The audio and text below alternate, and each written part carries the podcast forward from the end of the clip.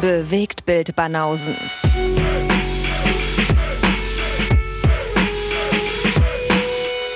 Filme, Kino und Serien, bis ihr kotzt. Dobre Dan. Maseltov. Oder so. Ihr habt nicht nachgefragt, ihr habt euch nicht nachgesehnt, aber ihr kriegt trotzdem eine neue Banausen-Folge. Ob ihr wollt oder nicht.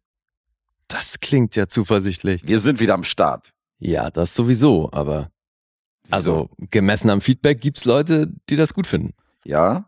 Wir begrüßen unsere sechs Supporter an dieser Stelle, Mhm. die Ja. uns da monatlich Geld reinschmeißen. Die finden das auf jeden Fall gut, sonst würden die uns nicht dafür bezahlen. Oder? Die bezahlen uns, damit wir aufhören. Meinst du? Das wäre das höchste Paket, oder?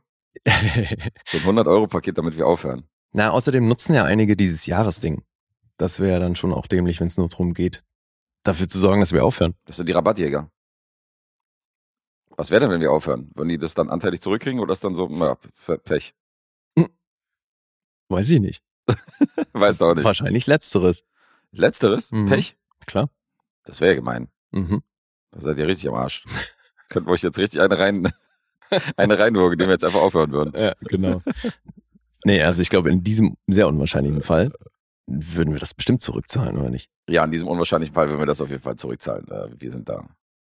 Anständig. Ja, wir glauben an Karma. Da sind Lee und ich ähnlich. Also Ach, wie jetzt? Karma ist, das, da haben wir noch nie drüber geredet, ich. Karma, Karma ist definitiv ist ein Ding bei mir. Das Tue Gutes und passt wird wieder Gutes so äh, geschehen. null. Okay. Da hast du ja doch eine ansatzweise spirituelle Ader. Ansatzweise ja. Aha.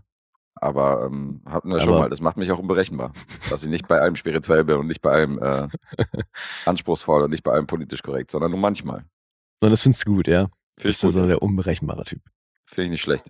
Mhm. Kann man mich nicht in eine Schublade packen. Ah, Und es bleibt immer so ein bisschen mysteriös. Ja, das gibt, äh, weiß nicht, also ich hatte ja schon längere Beziehungen und äh, da war es schon so, dass sie nach zwei Jahren gesagt, nach zwei Jahren kam so ein Moment und die hat gesagt, okay, die Seite habe ich an dir noch nie gesehen.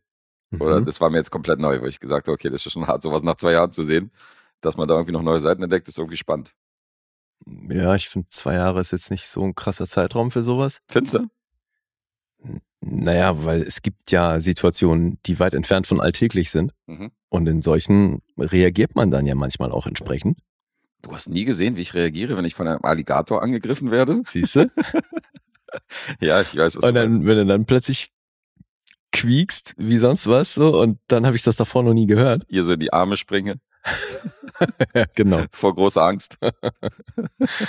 Oder plötzlich eben schreist du so auf Alessandro-Niveau und dann wäre das neu für mich. Dann Würde ich auch sagen, Mensch, der, den kenne ich noch nicht von dir. Vielleicht. Ja. Du hättest eher den erwartet, dass ich mein äh, This is a knife rausziehe Ja, auf jeden. und dann erstmal mit dem Alligator ein bisschen wrestle und ihm die Kehle durchschneide. Das wäre eher so mein Ding gewesen, oder? Das That's a sick reaction. Ja, auf jeden. Auf jeden Fall. Das wäre so cool.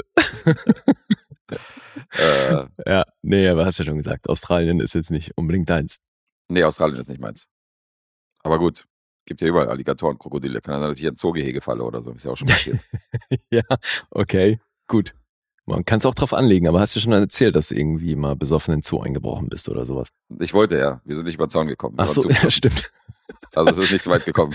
Siehst du, vielleicht hast du Glück gehabt. Ja, da vielleicht. wär's dann gewesen. Dein sicherer Tod durch den Alligator. Aber es gab zumindest eine Situation, da war ich mit einer äh, Freundin, also mit der war ich nicht zusammen, sondern eine gute Freundin, mit der wir damals rumgehangen haben. Da war ich auch irgendwie 18 oder so, also noch sehr, noch sehr jung. Und da sind wir so im Görlitzer Park spazieren gegangen. Mhm. Und da ist so ein ziemlich aggressiver Hund äh, auf uns zugerannt, von ganz Weiten so. Also richtig bellend und Zähnefletschen und so weiter äh, auf uns zugerannt, so richtig schnurstracks so. Mhm. Und meine Freundin hat schon von übel Schiss gehabt. Und ich habe mich dann so instinktiv, habe ich mich direkt vor sie gestellt so. Mhm. Und habe sie dann so hinter mich geschoben, so weißt du, hin und her, dass ich sie praktisch so, äh, dass ich sie schütze. Und dann ist der Hund so kurz vor uns, ist der dann so abgedriftet, wo ich gesagt habe, da dachte ich auch in dem Moment, okay, so reagiere ich dann in dieser Situation. So ist ja halt alles äh, intuitiv und instinktiv gewesen. Der edle Ritter. Ja, ich hätte mich auch hinter, hinter ihr versteckt. Ja, du hättest voll den Doug Heffernan machen können, Alter, und sie erstmal vor den Hund schmeißen oder so, ja. Das war auch eine Idee, ja. Genau, ist der Hund erstmal beschäftigt. Aber ist ja nicht meine Freundin. äh, Ja. Nee, da war ich instinktiv dann doch sehr mutig. Okay, schön. Ja, wenn ich dann näher drüber nachgedacht hätte oder dann äh, eben nicht instinktiv reagiert hätte, weiß ich nicht. Hätte ich, Hätte sich eventuell anders entschieden. Hätte ich mich vielleicht anders entschieden, wäre vielleicht weggerannt oder so, oder? Hätte mit dem Hund geredet. Okay. Oder mit ihr. Na, jetzt wissen wir immer noch nicht, ob das jetzt gute Instinkte sind oder nicht. Im Grunde genommen sind es ja beschützerische Instinkte. Also du bist Ja. auf jeden Fall erstmal safe, wenn du mit mir spazieren gehst. Ja, aber was ist mit deinem Überlebensinstinkt? Der kam ja ein bisschen zu kurz in der, in der Situation. Der kam in dem, äh, in dem Fall kam das zu kurz, ja. Ja. Aber gut, es ist ja nicht zum Kampf gekommen. Vielleicht hätte ich ja instinktiv den Hund dann niedergerasselt. Das kann ja auch sein, wie dem Alligator. Also, das wissen wir ja nicht. Ja, geil. Mhm. Ist ja, ist ja nicht zum Kung-Fu-Fight gekommen. Ja. Aber genug von meiner heldenhaften Vergangenheit. Mit 18. Warst du schon mal ähm, in Lebensgefahr? Irgendwie mal so kurz vorm, kurz vorm Autounfall gewesen oder keine Ahnung. Naja, klar. Das schon. Ja, ja. Also ich hatte auch schon Autounfälle Okay. und ähnliches. Also mit Verletzung oder noch glimpflich davongekommen? Ja, ich bin einmal, boah, da war ich glaube ich 16 oder so, auf dem Roller Mhm. unterwegs gewesen. Und dann halt so irgendwie mit 60 km/h so eine Straße runter, auf so eine Kreuzung zu, über die grüne Ampel. Und vor mir stand so, ein, so eine fette Karre, die halt drauf gewartet hat, links abzubiegen. Mhm. Ja, und kurz bevor ich auf seiner Höhe war, hat er sich gedacht, geil, das schaffe ich noch. und fängt an Was? abzubiegen. Okay. Ja, und ich halt mit 60 Sachen auf den rauf. Oha. Und dann über die Motorhaube geflogen Naja, was?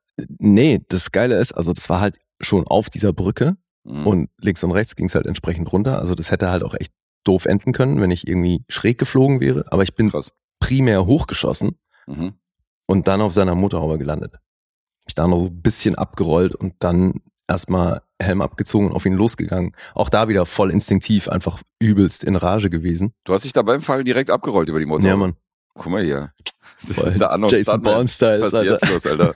Fliegt sieben Meter in die Luft und rollt sich erstmal die Motorhaube ab, ey. Was ist denn jetzt los, ey?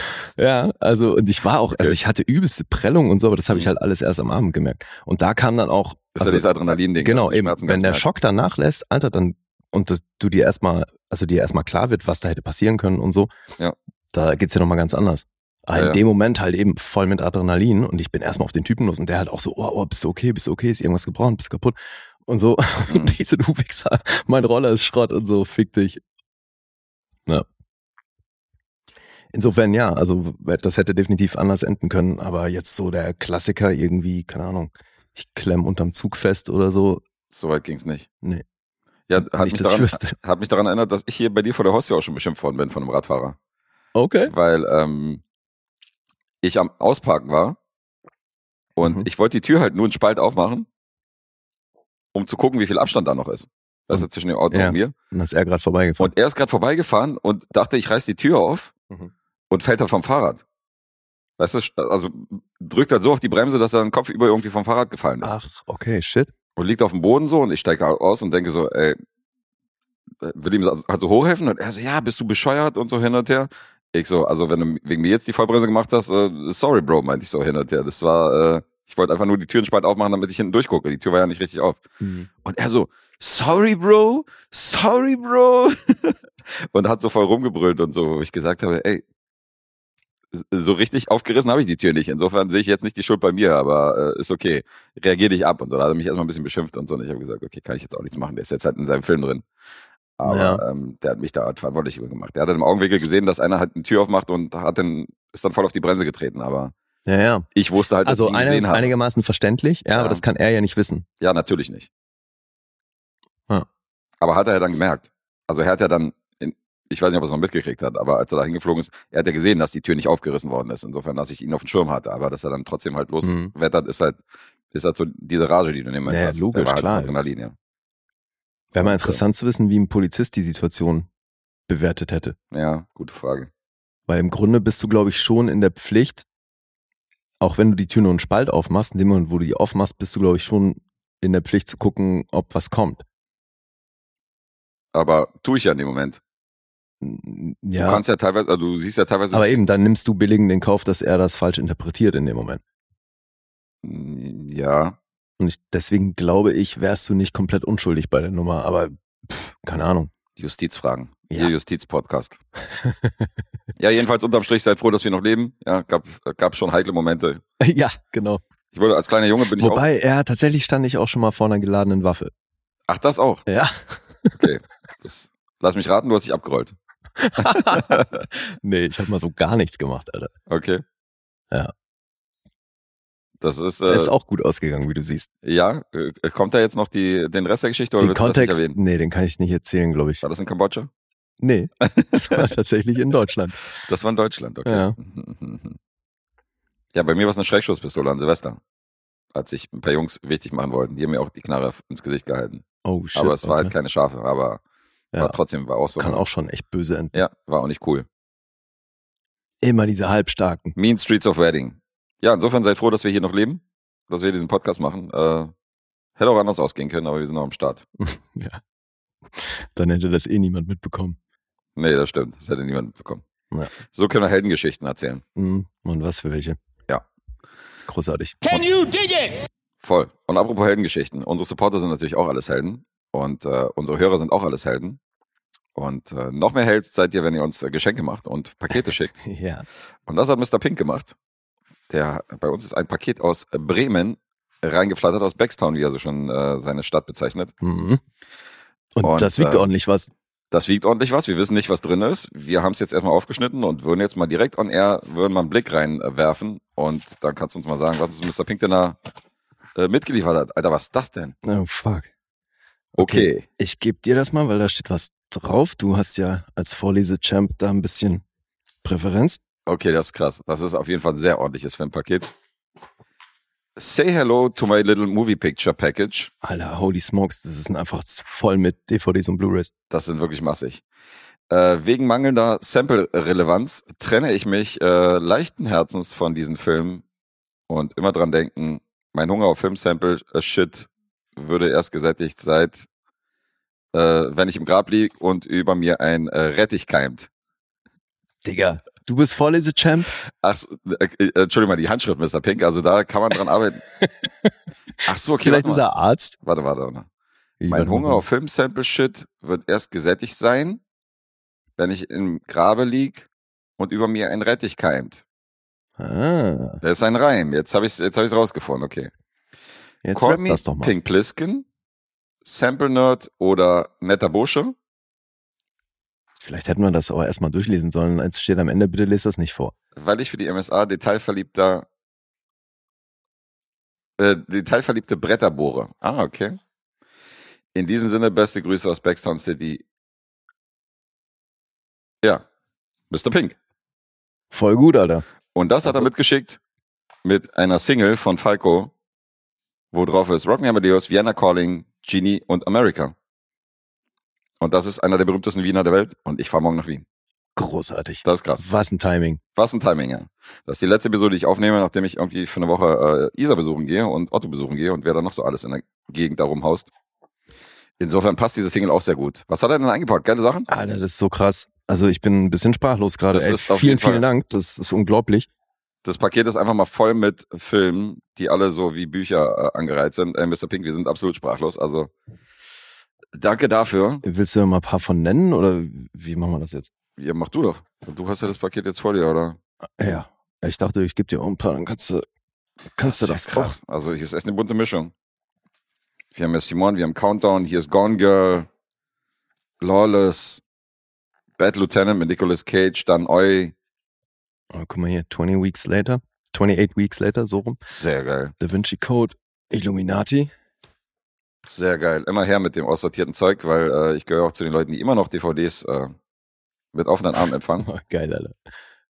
Ach, Red Scorpion. Den habe ich auf meiner, äh, krass, den habe ich auf meiner äh, Wunschliste, den wollte ich eh haben. Das ist mega. Krasser Scheiß.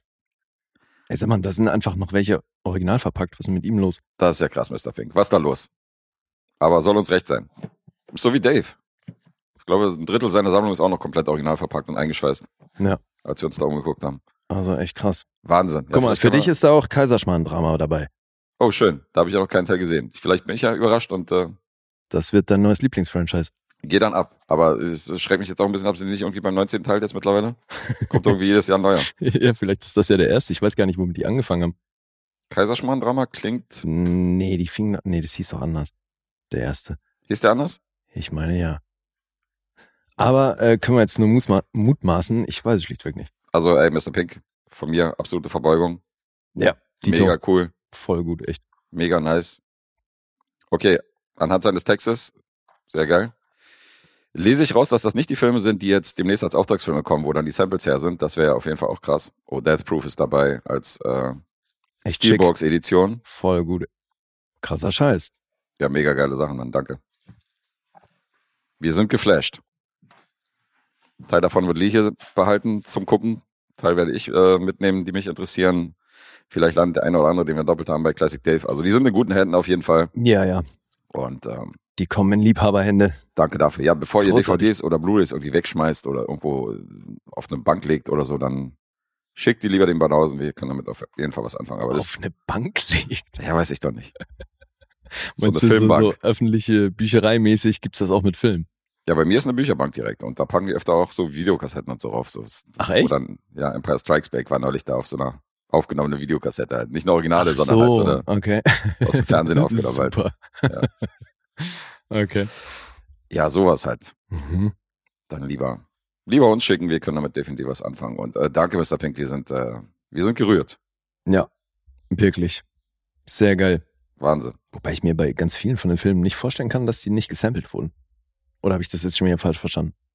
Naja, ich, vielleicht hatte die nicht so, äh, nicht so sample-relevant auf dem Schirm. Wir, also auf jeden Fall wurde da bestimmt auch was gesampelt, aber ja. Hm. Für die, die es nicht mitbekommen haben, passenderweise haben wir heute einen Film von ihm.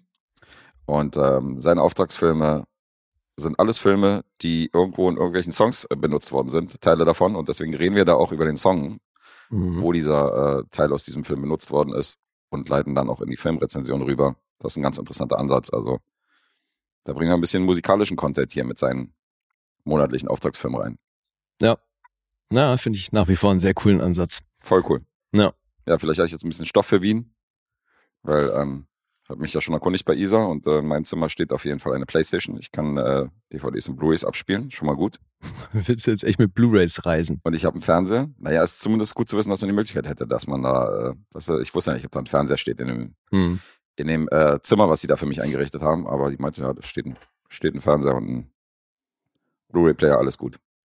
Cool. Bin ich zumindest vorbereitet. Mhm. Alright. Und jetzt aber zu aktuellem Stoff, was wir geguckt haben. In hiesigen Werden oder vielleicht auch im Kino, weiß ich nicht. Und den gemeinsamen Film machen wir dann am Ende von äh, besagten Mr. Pink. Da werden wir uns nochmal gebührend verabschieden. Sind mit ihm eingestiegen in die Episode und werden mit ihm auch aussteigen. Richtig. Aber erstmal legst du los. Erstmal bringe ich einen Film. Und ich hatte ja wieder Besuch von einem kleinen Jungen. Also primär von seinem Vater, aber der kleine Junge war dabei, weil der wollte ins Kino gehen. Mhm. Das haben wir dann auch gemacht. Und na, dann war er natürlich aber auch sonst noch ein bisschen hier. Und dann ist das halt so eine Sache, was guckst du mit einem mittlerweile Sechsjährigen? Mhm. Das beschränkt sich natürlich auf eine bestimmte Sorte Film. Und deswegen ja, heute ist so ein bisschen, zumindest was meine Filme angeht, ein bisschen Kinderfilm-Episode. Schön. Ja, Ja. aber ich habe natürlich versucht, Einfluss zu nehmen. Ein Freund von mir ist jetzt, also der hat sich früher auch die ganzen Disney-Filme ausgeliehen für seine, äh, für seine Neffinnen und so. Mhm. Und jetzt sind die mittlerweile in dem Alter, dass der für die gleichen Neffinnen, für die er sich damals die Disney-Filme von mir ausgeliehen hat, leiht er sich jetzt Horrorfilme aus. die sind jetzt nämlich 15 und 16 und fahren voll auf Horrorfilme ab und kann natürlich nicht irgendwie, kann er nicht irgendwie Serbian-Movie oder so mitbringen oder Mhm. irgendwie äh, die ganz harten. Aber fängt dann an, sich so, äh, also Shining hat er sich ausgeliehen und halt so die, wo man sagt, hier kann man die, die mögen halt Horrorfilme, aber sind nicht so die ganz krassen, harten Psychofilme. Ja, aber Shining, gerade was Psycho angeht, ist Ja. es schon, finde ich, Der könnte nicht ohne. traumatisieren, ja, der könnte traumatisieren. Aber es waren noch so ein paar bei, wo er selbst der Meinung ist, hier kann man die so ein bisschen rantasten. Mhm. Also, die auch so ein paar Comedy-Elemente haben. Jetzt fällt mir zum Beispiel Fright Night ein, den hat er sich jetzt nicht genommen. Mhm. Aber Fright Night wäre zum Beispiel ein guter Film, um Ja. jetzt, weil er hat auch ein paar Comedy-Elemente und als wenn du jetzt gleich hier so mit Texas Chainsaw Massacre oder so Naja, ansetzt, weißt du. Mhm. Und finde ich ganz interessant, das sind die gleichen Mädels. Wobei sind die dann auch empfänglich für so ältere Filme? Oder Offensichtlich. schon? Also, Okay. weil er kennt die ja gut und der hat sich von mir dann so sechs, sieben ausgeliehen und da war halt von alt bis neu, Okay, war halt einiges dabei. cool. Es gibt noch Hoffnung. Ja. für den Nachwuchs. Aber gut, ich meine, so, also es sind definitiv auch ein paar 18 dabei gewesen. Hier so eine Ghostland war dabei. Das ist von den, äh, von den Typen, die auch Mathieu und so gemacht haben. Okay. Das ist jetzt nicht der härteste Film von denen, aber es ist trotzdem ein harter Horrorfilm. Also da habe ich schon gesagt, hm, hier äh, mutet denen doch einiges zu. Mhm. Aber vielleicht will er das, weiß ich nicht, vielleicht will er das steigern. ja, okay. Ja, Aber zurück zum Kinderfilm. Das interessantes ist ja, Experiment. genau, das ist ja der kleine Bursche noch nicht. Nee, da ist er mit sechs nur wirklich noch nicht. Und deswegen ist natürlich Disney Plus da so ein bisschen der Go-To-Streaming-Dienst. Mhm. Und ich habe eben versucht, so ein bisschen Einfluss zu nehmen. Und dann sind wir auf einen Film gestoßen. Da war ich dann so ein bisschen intrigued, weil es dazu mal eine Serie gab. Und die habe ich in meiner Jugend halt mitbekommen. Chip und Chap, die Ritter des Rechts. Heißt dieser Film hier auf Deutsch und so hieß ja auch die Serie damals. Chip, und chap. Ja, genau Mhm. das. Im Original Chip and Dale Rescue Rangers. Aus dem Jahr, ne, aus dem letzten Jahr, 2022. Okay. Den haben wir uns reingezogen. Du hast da wahrscheinlich noch nichts von gehört. Oder? Doch. Also ich habe tatsächlich gehört, dass der ein bisschen äh, selbstironisch sein soll und ähm, Ach echt? die sind dann zu einem Zeitpunkt sind die auch glaube ich verschieden animiert, die beiden Mhm. Hauptfiguren und so. Ich habe da schon ein bisschen was mitbekommen. Also dass der, dass der jetzt nicht so, also dass die Erwachsenen durchaus auch, auch ihren Spaß haben können, habe ich dann, Okay. habe ich mitbekommen. Das ist ja schon eine ganze Menge. Ich wusste noch nicht mal, dass dieser Film existiert, Okay, wie krass. bis wir drauf gestoßen sind. Ja. Hat die schöne Tagline, It's not a reboot, it's a comeback. Mhm. Ja, weil die Serie damals, also Leute in unserem Alter haben die halt echt mitbekommen und ich glaube so speziell auch für die Generation nach uns war das wahrscheinlich der krasseste Shit. Und ich meine, ich habe es auch ein bisschen gefeiert, fand das schon cool. Weißt du noch, wie die auf Deutsch hießen? Na, Chip und Chap. Nee. Also ursprünglich, was die Comics angeht, die Disney-Comics. Ach so, meinst du jetzt hier A-Hörnchen und B-Hörnchen? Korrekt. Ja, aber das waren ja nicht wirklich Chip und Chap, Waren Chip und Chap nicht Ich- identisch nee, mit A-Hörnchen und B-Hörnchen? oder? Ich dachte, das Also- wären die gleichen Figuren, die einfach nur so modernisiert worden sind oder damals halt irgendwie so Mhm. halt ein bisschen actionreicher gestaltet worden sind. Aber äh, für mich waren das A-Hörnchen und B-Hörnchen halt im neuen Gewand. Okay. Das, boah, Ah, vielleicht ist auch nur wusste ich jetzt nicht, ob das wirklich die gleichen sind. Weil die, also, weil A-Hörnchen und B-Hörnchen hatten ja keine Klamotten an. ja gut, aber wenn du halt, Und die haben ja auch im Wald wenn gelebt. du halt fünf Monate alt bist, hast du auch noch keine Klamotten an, aber später halt. Ach, du glaubst, Chip und Chap sind die erwachsenen A-Hörnchen und B-Hörnchen? Richtig, ja. Ah, Am Strand rennst du okay. halt noch mit zwei Jahren ohne Klamotten rum, aber dann irgendwann ist eine Badhose an. Mhm, mhm, mhm. Na gut. Ich weiß es nicht, vielleicht ist das eine gewagte Theorie. Kann, man, kann man recherchieren. Vielleicht, äh, Ey, hab wir haben bestimmt. Hörer, die das wissen. Ja. Logisch. Klärt uns auf, sind das die gleichen? Ja, aber das Schöne ist, dass der Film jetzt halt eben voll mit erzählt, dass es diese Serie gegeben hat. Also, das ist die Prämisse hier. Ist, die Handlung steigt Jahrzehnte nachdem die Serie eingestellt wurde ein. Mhm. Und dann erzählen die aber schon auch kurz diesen Aufstieg und wie die sich kennengelernt haben und wie die eben zusammen groß geworden sind mit dieser Serie. Und da schon aber auch gleich diese Rollenverteilung, ähm, die es gab. Weil Chip, ja scheiße, warte mal, jetzt muss ich mal kurz die auseinanderfummeln. Äh, ich meine, ja genau, ähm, Chip ist der, der so ein bisschen äh, der Alpha war in der Konstellation und Chap hat dann immer was abbekommen, also Dale. Jetzt, ich nenne es jetzt mal Chip und Dale. Mhm. Und Dale war ja auch der mit diesem Hawaii-Hemd. Und der hat dann halt aber immer irgendwie was auf die Mütze bekommen und war halt so ein bisschen der Unfähige in, in dem Duo. Chip hatte so ein Ne? bisschen Indiana Jones Outfit. Genau? Mhm. richtig, so rum. Ich erinnere mich. Und ich meine, also jetzt noch nicht Pinky Brain Ausmaße, aber halt trotzdem so, er war halt mehr so der lustige Sidekick, während Chip halt so der clevere Typ war. Mhm. Ist wie bei uns. Äh, ja, Gleiche Dynamik. Okay, mal gucken, wer hier wer ist. Jedenfalls äh, springen jetzt eben in der Zeit. Sie erzählen halt, wie die Serie dann auch abgesetzt wurde. Und ähm, da gab es so ein bisschen Differenzen, weil Dale hat dann eben irgendwann die Schnauze voll und wollte dann solo was machen und ähm, wollte dann äh, Double O Dale machen. Was auch schon die erste Referenz ist auf wieder ein eigenes Disney-Produkt. Also sowieso, du hast ja schon gesagt, für Erwachsene ist hier halt an dem Film echt witzig, dass du unzählige Referenzen hast und Mhm. ähm, Verweise auf andere Disney-Marken oder Serien, Filme und so weiter.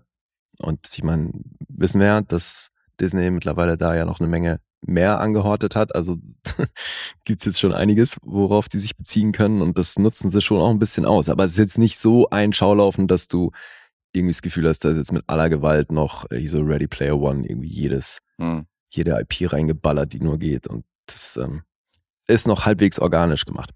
Okay. Und eben ganz cool, weil es eben so diese Verweise gibt, wo man sich dann denkt, okay, ganz nett. Und ja, eben die, als da, die haben sich halt so getrennt, weil der eine eben sich so ein bisschen im Schatten vom anderen gefühlt hat und dann solo sein Ding machen wollte. Da wollte er eben so ein James Bond-mäßiges Ding machen. Und das finde ich so krass, ne? Weil es gab tatsächlich, dann habe ich gelesen in den Trailer Effects, es gab von Disney mal den ähm, Plan, Double O Duck zu machen.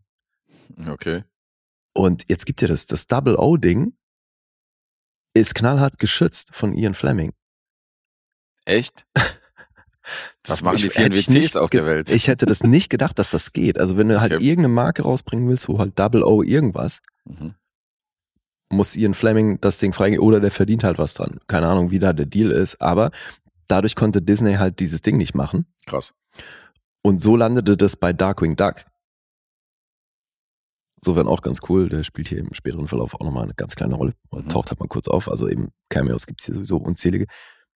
Na, jedenfalls haben die sich dann halt zerstritten und die Wege haben sich getrennt und Chip hat dann jetzt so ein Vorstadtleben, verkauft Versicherungen und Dale hat sich, äh, ja, der hat so ein bisschen Absturz gehabt und ist nicht gut drauf klargekommen, dass das mit dem Ruhm jetzt vorbei ist und wollte dann mit der Zeit gehen und hat sich einer CGI-Operation unterzogen Mhm. und ist jetzt eben CGI animiert und nicht mehr gezeichnet. Stimmt, so war das. Ja. Und das ist halt ja schon herrlich selbstironisch irgendwo, weil natürlich da auch der Verlauf, den Disney so gemacht hat mit seinen Figuren und wie die mittlerweile aussehen, Mhm. damit reinspielt. Und das aber eben gleichzeitig auch so ein bisschen dieses Bild ist von heute lässt sich halt jeder mal schnell irgendwie operieren, um irgendwie jung zu bleiben und so dieses Festhalten an der vergangenen Zeit und so spielt da alles auf einer entfernten Ebene mit rein. Aber ist eben irgendwie ganz cool, äh, diese Diskrepanz jetzt, das, weil du hast die dann halt über weite Strecken wirklich unterschiedlich animiert. Mhm. Chip ist halt gezeichnet und Dale ist äh, CGI. Ja, und äh, jetzt ähm, gibt's da so ein äh, so eine ähm, Convention, wo die dann alle wieder zusammenkommen. Also auch mit der alten Truppe, da gab's ja noch diese Fliege und die Lady und diesen Typ mit dem Schnurrbart, wo ich jetzt die ganzen Namen auch nicht mehr zusammenkrieg. Die Fliege und die Lady und der Typ mit dem Schnurrbart. Wüsstest du die Namen noch? Nein, keine Ahnung. Ja, siehst du? Ich war jetzt auch nie der Riesenfan von Chip und Chap. Ich Ich nicht auch so, nicht. Ich hab's Ich hab- nicht so wirklich verfolgt. Nee, ich auch. Habe hin und wieder mal eine Episode gesehen Ja, ja, hin und wieder. und ich machte aber, glaube ich, DuckTales viel lieber. Mhm. Also auch so Gargoyles und so, das alles nur so ein bisschen nebenbei geguckt oder ab und zu, aber wir waren da schon so ein bisschen rausgewachsen in, den, in der Ja, Zeit, wo die ja. richtig groß waren. Denke ich eben auch, ja. Ja, und bei dieser Convention verschwindet dann eben der Typ mit dem Schnurrbart. Mhm. ja, und das sorgt dafür, dass Chip und Dale sich wieder zusammenraffen, um irgendwo in ihre alten Rollen zu schlüpfen und ihren Freund wieder zu besorgen. Mhm. Ja, weil da gibt's dann nämlich einen Bösewicht. das ist so geil. Das ist nämlich äh, der gealterte Peter Pan, der nämlich auch nicht gut drauf klargekommen ist, dass er dann doch nicht ewig jung geblieben ist und jetzt halt ziemlich alt ist und eine Wampe hat und Okay. einfach nicht witzig. gut drauf ist. Ja, ja. Ja, und entsprechend sind halt hier auch die Sprecher. Das ist schon echt ganz cool. Weil ich, ja gut, ich habe den natürlich auf Deutsch geguckt, aber als ich dann gesehen habe, wer, wer dann so im Original die Leute sind, das ähm, macht irgendwie Bock, den vielleicht irgendwann nochmal auf Englisch zu sehen. Mhm. Weil wir haben als Dale Andy Samberg, John Mulaney spricht Chip, Kiki Lane Ellie und dann ist halt noch so Will Arnett, Eric Benner, Flula Borg unnötigerweise, aber Keegan Michael Key ist irgendwie auch in jedem Animationsfilm irgendeine Stimme, Seth Rogen, J.K. Simmons Mhm. und an einer Stelle, das ist ganz cool, weil auch da wieder so ein Hinweis auf die alte Serie damals, weil da waren ja die Stimmen so hochgepitcht. Stimmt, ja. Und an einer Stelle bedienen sie das halt, weil sie dann wieder so sprechen, mit dem Hinweis darauf, dass sie das jetzt eben nicht mehr tun. Mhm. So, und dann werden die Stimmen halt ganz kurz hochgepitcht an der Stelle. So ganz, schon ganz geil. Und dann eben, wie schon gesagt, hast du hier halt Referenzen bis zum Get-No. Mhm. Also Peter Pan spielt halt auch wirklich eine recht große Rolle und das ist schon ganz cool. Aber dann natürlich mittlerweile halt auch so Simpsons, wenn mal kurz erwähnt. Butthead ist in dem Universum irgendwie Politiker und auf dem Weg zum Senator. okay. So, hast du auch Ren und Stimpy Hinweise. South Park, so Randy chillt dann auch irgendwie mal da und so Yogi Bear. Und ein kleines Highlight ist, dass sie dann auf dieser Convention treffen sie auf Ugly Sonic. Mhm. Und das ist halt der, der CGI Sonic aus dem Film, aber halt in der Fassung, wo es den Shitstorm gab, nachdem die den Trailer rausgehauen haben. Ach so, bevor die den bearbeitet Genau. haben. Okay, wie geil ist das denn? Das ist so witzig, Alter. Und das ist jetzt halt einfach Ugly Sonic. Ugly Sonic, okay, das ist mega. Ja. Ja, und dann gibt's eben noch Toy Story und Wreck-It Ralph und Roger Rabbit und alles Mögliche. Also das ist schon, da gibt's eine Menge zu entdecken. Und das macht dann diese wahnsinnig generische Handlung, die es halt dann doch ist, weil es Mhm. ein Kinderfilm, klar. Äh, dadurch kommt man da ganz gut durch, würde ich sagen. Wird da mit realen Personen auch interagiert, so wie bei Roger Rabbit und Co. oder? Nee. Also es ist schon Ja. hauptsächlich in einem Animationsfeld. Obwohl, nee, Quatsch. Voll, völliger Quatsch. Ja, diese ähm, Ellie, die ich erwähnt habe, Kiki Lane, das ist eine reale Person. Ah, Also ja, es gibt, äh, Mhm. es gibt reale Menschen, aber das ist auch kombiniert. Es gibt dann auch eben Muppets und so Knetmassenfiguren und so. okay, auch. Ja, ja. Also weil eben äh, die äh, Kiki Lanes Figur, die kommt dazu, weil dann eben die Polizei da ermitteln muss, als der Typ halt entführt wird. Mhm. Und da ist der Polizist, also so der, der, der das ganze Ding leitet, ist eben so eine Knetfigur Mhm. und hat dann aber auch so ein Muppet dabei und sie ist dann eben aber auch als Mensch mit in dem Trupp und so. Also es ist schon Mit alles Knetfigur, mit Muppet, alles einfach reingeworfen. wild Friedrich durchgemischt. und Friedrich. Ja. Okay. Das war unsere Kindheit. Friedrich und Friedrich von Luzi Schrecken der Straße. Ja, Habe Mann. ich 700 Mal gesehen. Ja, Ey. aber der sieht halt auch wirklich so aus, das ist so geil. Okay. Lustig. Ja. Chip and Dale, Rescue Rangers, viel mehr kann ich dazu echt nicht erzählen. Das m- musst du irgendwie, also wenn du da Bock drauf hast, guck da mal rein, weil es gibt schon wirklich einiges zu sehen. Klingt ganz spaßig, ja. Ja. Akiva Schäfer hat den gemacht. Mhm. Hier einer von Lowly Island. Ach so, Kennst ja, der auch dieses Never Stop Stopping gemacht hat. aus der Truppe, ja, okay, alles klar. Ja, genau. Mhm. Deswegen hier auch eben Andy Samberg und Co. Ja, den finde ich schon mal sehr witzig. Popstar. Ja, der war großartig. Mhm. Geschrieben haben das Dan Gregor, der hat eine Menge für How I Met Your Mother geschrieben. Doug Mand auch, der das hier eben auch geschrieben hat. Der von dem stammt aber auch sowas wie Doolittle und der Hit ist ja jetzt eh, ich glaube, ich habe dir das erzählt, ne, dass die planen äh, Naked Gun Sequel Mhm. Hast du erzählt, ja. mit Liam Neeson Liam Neeson, genau. als Frank Drabin Jr. und das wird Akiva Schäfer machen. Ah ja, okay. Ja. Und Doug Mand wird das eben auch schreiben. Also im Endeffekt die Truppe, die das hier gemacht hat, macht dann auch das Naked Guns Sequel. Da gucken wir mal, was das wird. Na gut, keine schlechte Voraussetzung. Hätten, hätte schlimmer sein können von den Machern. Also, Ja, ja. so die Lonely Island Truppe ist oder die Ey, Bubble. wenn, äh, voll. Also wenn die, wenn die so einen Humor fahren, wie bei Popstar und Co. Ja. Ja, klar. Von denen ist ja hier auch Tour de Pharmacie und Ja, der ja. ganze Quatsch. Logisch. Also Passt das schon. Feiere ich enorm.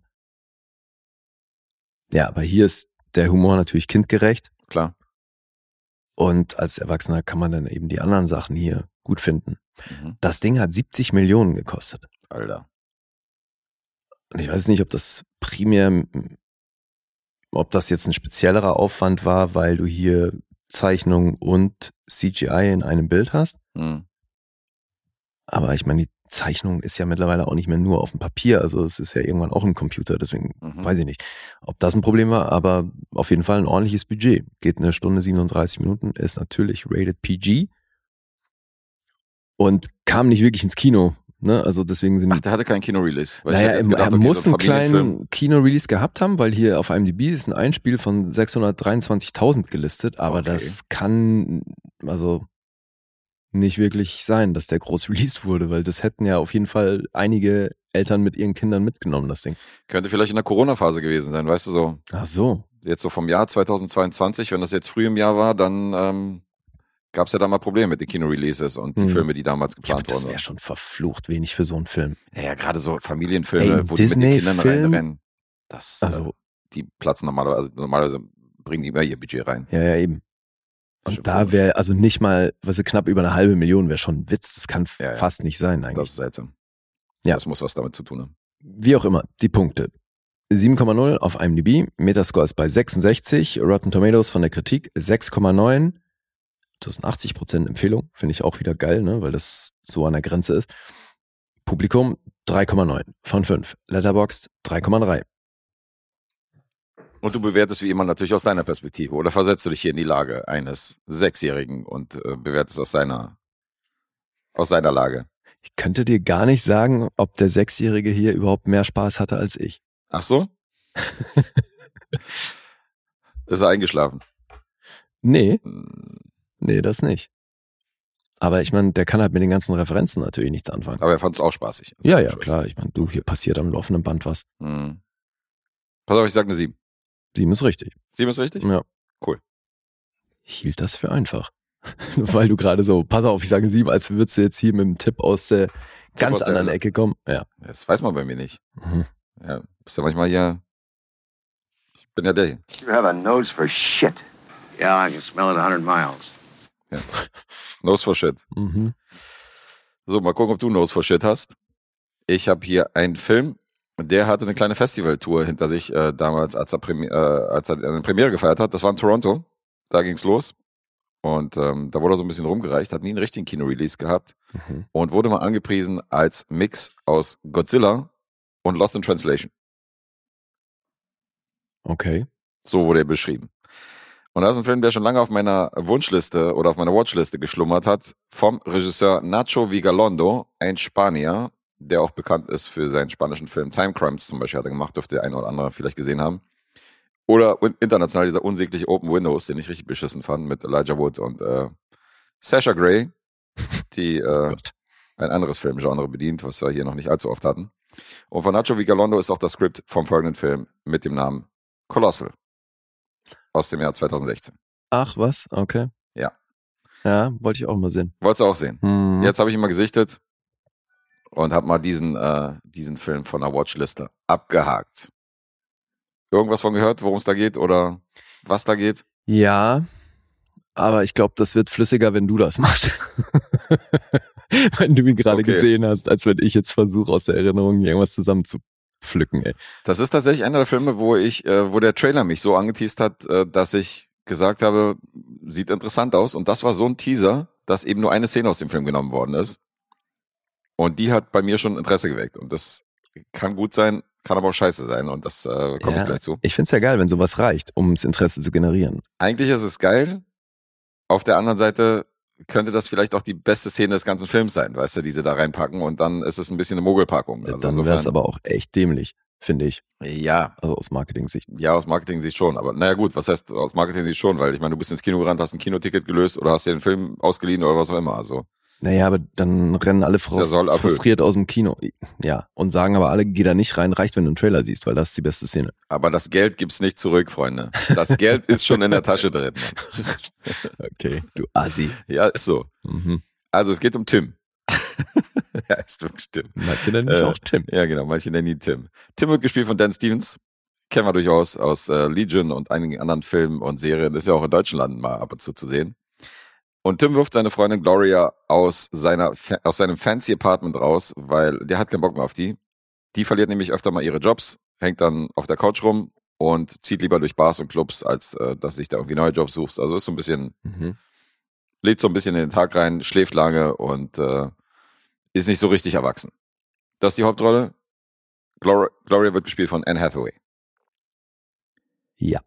Und ähm, dieser Rausschmiss bringt sie letztendlich zurück aus dem äh, stressigen New York in ihr Heimatstädtchen New Hampshire. Und dazu muss man sagen, ihre Eltern sind mittlerweile gestorben und das alte Elternhaus ist aber immer noch im Familienbesitz.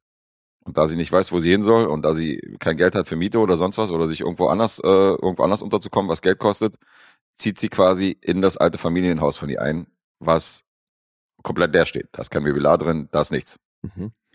Und da wohnt sie dann. Und die schläft erstmal auf dem Boden, auf ihrer Jacke. Und dann irgendwann später holt sich dann eine Luftmatratze, wo sie dann sogar zu faul ist, diese Luftmatratze aufzublasen, schläft dann auf der unaufgeblasenen Luftmatratze, bis sie dann äh, Tage später dann letztendlich die Luftmatratze aufbläst und dann darauf schläft. Und ähm, in ihrem Heimatort trifft sie auf ihrem alten Klassenkameraden Oscar. Oscar wird gespielt von Jason Sudeikis. Ted Lasso himself. Und der hilft ihr so ein bisschen beim Einrichten. Bringt ihr dann so einen Fernseher, bringt ihr einen Sessel und so und fängt an, die äh, Bude so ein bisschen bewohnbar zu machen. Äh, hilft ihr beim Einleben und gibt ihr auch einen Job. Der hat nämlich eine Bar. Mhm. Und Gloria fängt dann in der Bar an, ein bisschen zu kellnern und auszuhelfen. Da ist auch ein Teil der Bar, der unbenutzt ist. Und Gloria kommt dann auf die Idee, diesen Teil da auch noch irgendwie äh, zu öffnen und da so ein bisschen so ein Wild-West-Themenpark draus zu machen aus dieser Ecke. Und die beiden verstehen sich gut. Und eines Tages gibt's in den Nachrichten, die schläft mal wieder lange, bekommt nichts mit und dann kriegt sie einen Anruf oder eine SMS, schmeißt ihren Laptop an und dann ist überall in den Nachrichten zu sehen, dass ein Riesenmonster in Seoul wütet, in Korea. Und kurz danach findet Gloria heraus, dass sie auf irgendeine Art und Weise mit dem Monster verbunden ist. Mhm. Weil sie findet raus, ich will jetzt nicht sagen, warum und wie das kam, aber es ist ein bestimmter Spielplatz-Sandkasten in der Nähe Mhm. von dieser Kleinstadt in New Hampshire. Und wenn die in diesem Sandkasten steht, steuert sie praktisch die Bewegung dieses Kaijus in Seoul. Wie geil ist das denn? Ja. Und das wird dann live, natürlich, die haben ihre Live-Berichte und so weiter und einer geht dann mit dem Handy rein und sie bekommt dann mit, wenn sie die Arme ausstreckt, steckt dann das Monster auch die Arme aus Mhm. und macht praktisch die Bewegung nach. Das ist übrigens auch der Teaser, den ich gesehen habe, in dem, äh, Mhm. äh, der mich dann gereizt hat, diesen Film zu gucken, weil sie rennt dann zurück von den Fernseher und sieht dann, dass das Monster genau die gleichen Bewegungen gemacht hat wie sie. Und ist dann total so, what the fuck, so, ist dann total verwirrt, was da passiert. Okay. Läuft das auf eine TikTok-Karriere hinaus? So ungefähr. Dann taucht sogar ein zweites Monster auf, ein Riesenroboter. Und der wiederum hat eine Verbindung zu Oscar. Die Rolle von Jason Sudeikis. Okay. Auch der bewegt sich parallel zu seinen Bewegungen in dem Sandkasten drin. Aber im gleichen Sandkasten. Im gleichen Sandkasten. Aha. Und was jetzt noch weiter passiert mit denen, will ich, will ich jetzt nicht drüber berichten. Aber natürlich ist ganz Seoul und ganz Korea und überhaupt die Welt ist natürlich in Panik, was diese beiden Monster sollen. Und es gibt auch Kollateralschäden. Da werden auch Menschen getötet. Weil wenn so ein Monster halt äh, Gebäude niedertrampelt in so einer Großstadt, dann ähm, überleben da nicht alle. Aber bewegen sich diese Monster denn auch, wenn Oscar und wie heißt sie? Gloria. Äh, Gloria nicht in dem Sandkasten stehen? Nee, weil wenn die aus dem Sandkasten rausgehen, dann verschwinden die Monster auch irgendwie ins Meer. Also die, Ah, die okay. sind dann auch nicht mehr zu sehen, sondern die sind dann, die tauchen dann erst wieder auf, wenn die in dem Sandkasten sind. Jetzt könnte man halt sagen, einfach nicht mehr in den Sandkasten gehen, Problem gelöst. Ja. Aber es gibt ja auch, äh, ja, könnte man sagen. Mhm. Aber es gibt noch eine andere äh, Komponente in diesem Film, die ich jetzt nicht verraten will. Und das Okay. würde spoilern, Mhm. warum das nicht geht. Und das ist grundsätzlich eine interessante Grundprämisse, fand ich, für den Film. Total. Aber der Fi- Film verzettelt sich halt allzu oft äh, im Nirgendwo, weil dieses, du hast halt dieses Kleinstadtdrama mit Kaiju-Action, das ist schon eine ganz interessante Prämisse. Mhm. Aber gleichzeitig ist es irgendwie eine Beziehungskomödie mit einer Zerstörungsorgie drin und äh, funktioniert leider nicht vorne und hinten. Deswegen kann ich auch verstehen, dass sie da keinen Trailer draus gemacht haben, weil einfach zu wenig Szenen in diesem Film geil sind, um da jetzt irgendwie Interesse zu wecken, sondern es war wirklich dieser Moment, wo sie entdeckt, dass sie diesen, dieses Kaiju-Monster in Korea bewegt, Mhm. der halt wirklich so aufhorchen lässt. Aber alles, was danach aus der das- Prämisse Dann gemacht hat das noch Comedy-Elemente, wirklich. das hat schon einige Comedy-Elemente, ja. Also gerade so, wie sie drauf ist und so und wie ihr Charakter gezeichnet ist und Jason Sudeikis und die Sprüche und so. Mhm. Äh, der hat auch, einer seiner besten Freunde wird von Tim Blake Nelson gespielt. Okay. War jetzt gerade unbekannter. Ey, vor allem, ich sehe den so oft in letzter Zeit. Ja, ja, ist so der ist krass. aktiv. Der ist super aktiv. Definitiv, ja.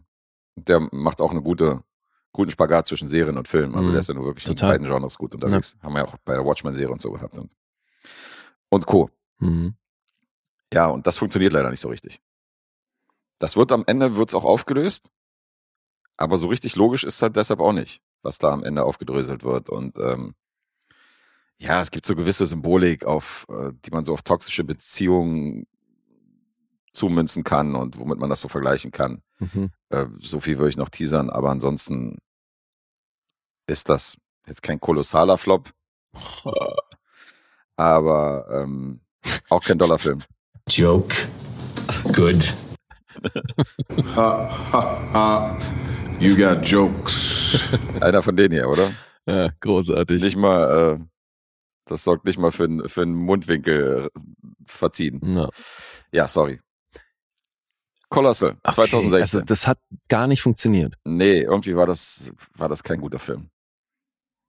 Das ist eine nette Grundidee, aber irgendwie äh, Wie lange ist der? Stunde 49 geht der. Also ich sehe natürlich gerne Anne Hathaway, Dan Stevens, Jason Sudeikis, Tim Blake Nelson sind Leuten, denen ich gerne zugucke. Mhm. Aber die haben ja einen recht unausgegorenen Film mitgespielt, der halt, die versuchen halt alles Beste draus zu holen, aber irgendwie ist das Skript und äh, die Story ist irgendwie ziemlich hanebüchen und äh, nicht weiter, nicht weiter der Rede wert. Also wäre von mir keine Empfehlung. Leider, leider. Hm. So wie zu Kolosse. Aber die Punkte sind recht äh, versöhnlich. Okay. Also IMDb ist bei einer 6,2, aber er hat einen Metascore von 70. Ist jetzt nicht so schlecht. Vielleicht haben die Kritiker hier ein bisschen mehr drin gesehen. Rotten Tomatoes 7,2. Ist auch ganz gut. 3,3 gibt es vom Publikum und Letterboxd ist bei einer 3,2. Also, vielleicht konnten ein paar andere mit dem Film mehr anfangen als ich, aber ähm, ich fand halt, das war nur eine gru- nette Grundidee, was daraus gemacht worden ist. Ist echt äh, recht unausgegoren. Boah, das ist jetzt wieder schwierig. Ja. Ich bilde mir ein, dass das nicht leicht ist. Ja, ist es auch nicht, weil das könnte jetzt wieder die Sorte Film sein, wo du irgendwie nur Schlechtes erzählst und hinterher sagst, ja, sechs Punkte hat's dann doch noch gereicht, also für sechs Punkte. Habe ich das jemals gemacht? Ja, Ach so? äh, das kam schon vor, sonst wäre ich ja nicht schwer traumatisiert davon. Unglaublich. Hm. Aber du sagst, es ist kein guter Film und damit finde ich, musst du schon mal unter fünf liegen. Ich sag vier. Ja, so schlecht scheine ich nicht erklärt zu haben, weil der 4 ist richtig. Ist klar. Äh, gut. ich bilde mir ein, das war leicht. Ja, klar. ah, Mann. I had a feeling you hated me. Äh, Gerade noch davon gekommen hier. wie solcher. Guys are definitely on my shit list. Mhm. Jetzt bin ich auf seiner Shitlist mit dem Spruch. Ja. Ja, Colossal. 2016. Abgehakt. Und äh, wahrscheinlich nie wieder gesichtet. Mhm. Kann ich mir vorstellen, für den Rest meines Lebens. Schade, irgendwie interessiert es mich trotzdem, aber wenn das dann auch so lange geht und du sagst, es ist halt Mhm. beschränkt sich auf diesen Moment und der Ja, das Rest ist halt- irgendwie doof. Das ist halt ein Beispiel. Ich habe den, weißt du, dieser Teaser mit dieser einen Szene, wo sie halt so diesen Kaiju bewegt und total halt verwirrt ist, was hier letztendlich abgeht und warum das Monster das gleiche macht, was sie macht. Mhm. Während äh, das Monster halt irgendwie Seo äh, klein trampelt, so, das hat natürlich sofort mein Interesse geweckt. Und hier hast du ja einen Trailer oder einen Teaser, der halt nichts verrät über den Film. Und jetzt habe ich mir den Film angeguckt und jetzt weiß ich auch, worum es geht und wo, wo, wie der ganze Film sich aufbaut. Und der ist dann trotzdem nicht gut. Also es ist dann, Ja, vor allem, das jetzt klingt, du, es klingt so unbefriedigend, wenn du sagst, die Auflösung ist dann so, dass es trotzdem irgendwie nicht wirklich logisch erscheint und ja, ja, Leider. sehr unbefriedigend. naja, ich hoffe, du hast was Befriedigendes. Ja, als, guck mal mal. Äh, Colossal. Bin gespannt. Ja, aber schon ein bisschen angeteased, was das Programm war. Und jetzt kommt der dazugehörige Kinofilm. Deswegen nochmal lieben Dank und liebe Grüße an Nico. Mhm. Den hatten wir ja neulich hier. Grüße an den Zoopalast und an den Showplatz Podcast. Genau die. Der hat uns dann nämlich Tickets gecheckt und dann haben wir uns den Super Mario Brothers Movie angeguckt. Let's a go mit der schönen Tagline. Ganz Nice. offensichtlich. Let's a go. Let's go. Ey, und das, was ich nicht wusste, ich habe jetzt auch nicht recherchiert, ob die schon mal einen Film gemacht haben, aber der ist von Illumination Paris. Also irgendwie der französischen Dependance von Illumination. Okay. Oh, die Pendance. Trotzdem natürlich mit Minions im Vorspann und so, aber, Mhm. oder halt im, im, beim Logo. Die Aushängeschilder von Illumination natürlich. Klar.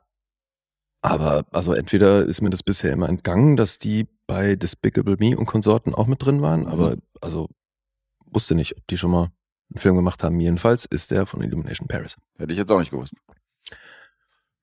Und kommt mit einem 100 Millionen Budget daher. Das ist, glaube ich, schon auch echt ordentlich Mhm. und hat ja auch einen sensationellen Start hingelegt und der, der funktioniert. Wenig überraschend, weil es, es geht nun mal um das meistverkaufte Videospiel der Welt. Mhm. Und Super Mario ist, glaube ich, vielen Begriff. Und da haben sie sich ja schon auch ein bisschen ins Zeug gelegt, was Marketing angeht. Zumal auch dieser Film ist wieder einer von der Sorte, der wurde halt verschoben, Mhm. pandemiebedingt und so. Und ja, jetzt haben sie, glaube ich, echt alles rausgeholt. Jetzt bei den Banausen Super Mario und Tetris in einem Monat. Ja. Das passt doch gut für die Gameboy Grundausstattung. Lustigerweise habe ich ja, wo wir, äh, wo wir immer die Umfrage machen, so ob ihr den Film sehen wollen würdet oder ob der euch gar nicht interessiert bei der Mhm. Instagram Story. Da habe ich ja, äh, weil ich ja auch gerne die Gehirne der Leute ficke, Mhm. habe ich ja zu dem Tetris-Bild Super Mario, die äh, Super Mario Musik eingespielt. Ach, So kann ich es jetzt halt genau umgekehrt machen. Wenn du den jetzt rezensierst und wir den dann hochladen, dann kann ich die Tetris-Musik einspielen. Das ist perfekt. du Gangster. Perfekt abgespielt, abgestimmt. Oder vielleicht gleich das klassische Stück, auf dem die Tetris-Melodie basiert. Oder so. Ja. Ich habe da, ich hab doch so eine Hier Techno-Version. Sample-Freunde, Mr. Pink und so, weißt schon. Ja, stimmt, da haben wir's. Ich habe sogar eine Techno-Version auf dem, auf dem Rechner. Die ist ziemlich wirr. Von dem Tetris-Team. Okay. Das ist ein ziemlicher, äh, ziemlicher. Foltersong, ja. Ah, okay. Ja, was du so auflegst.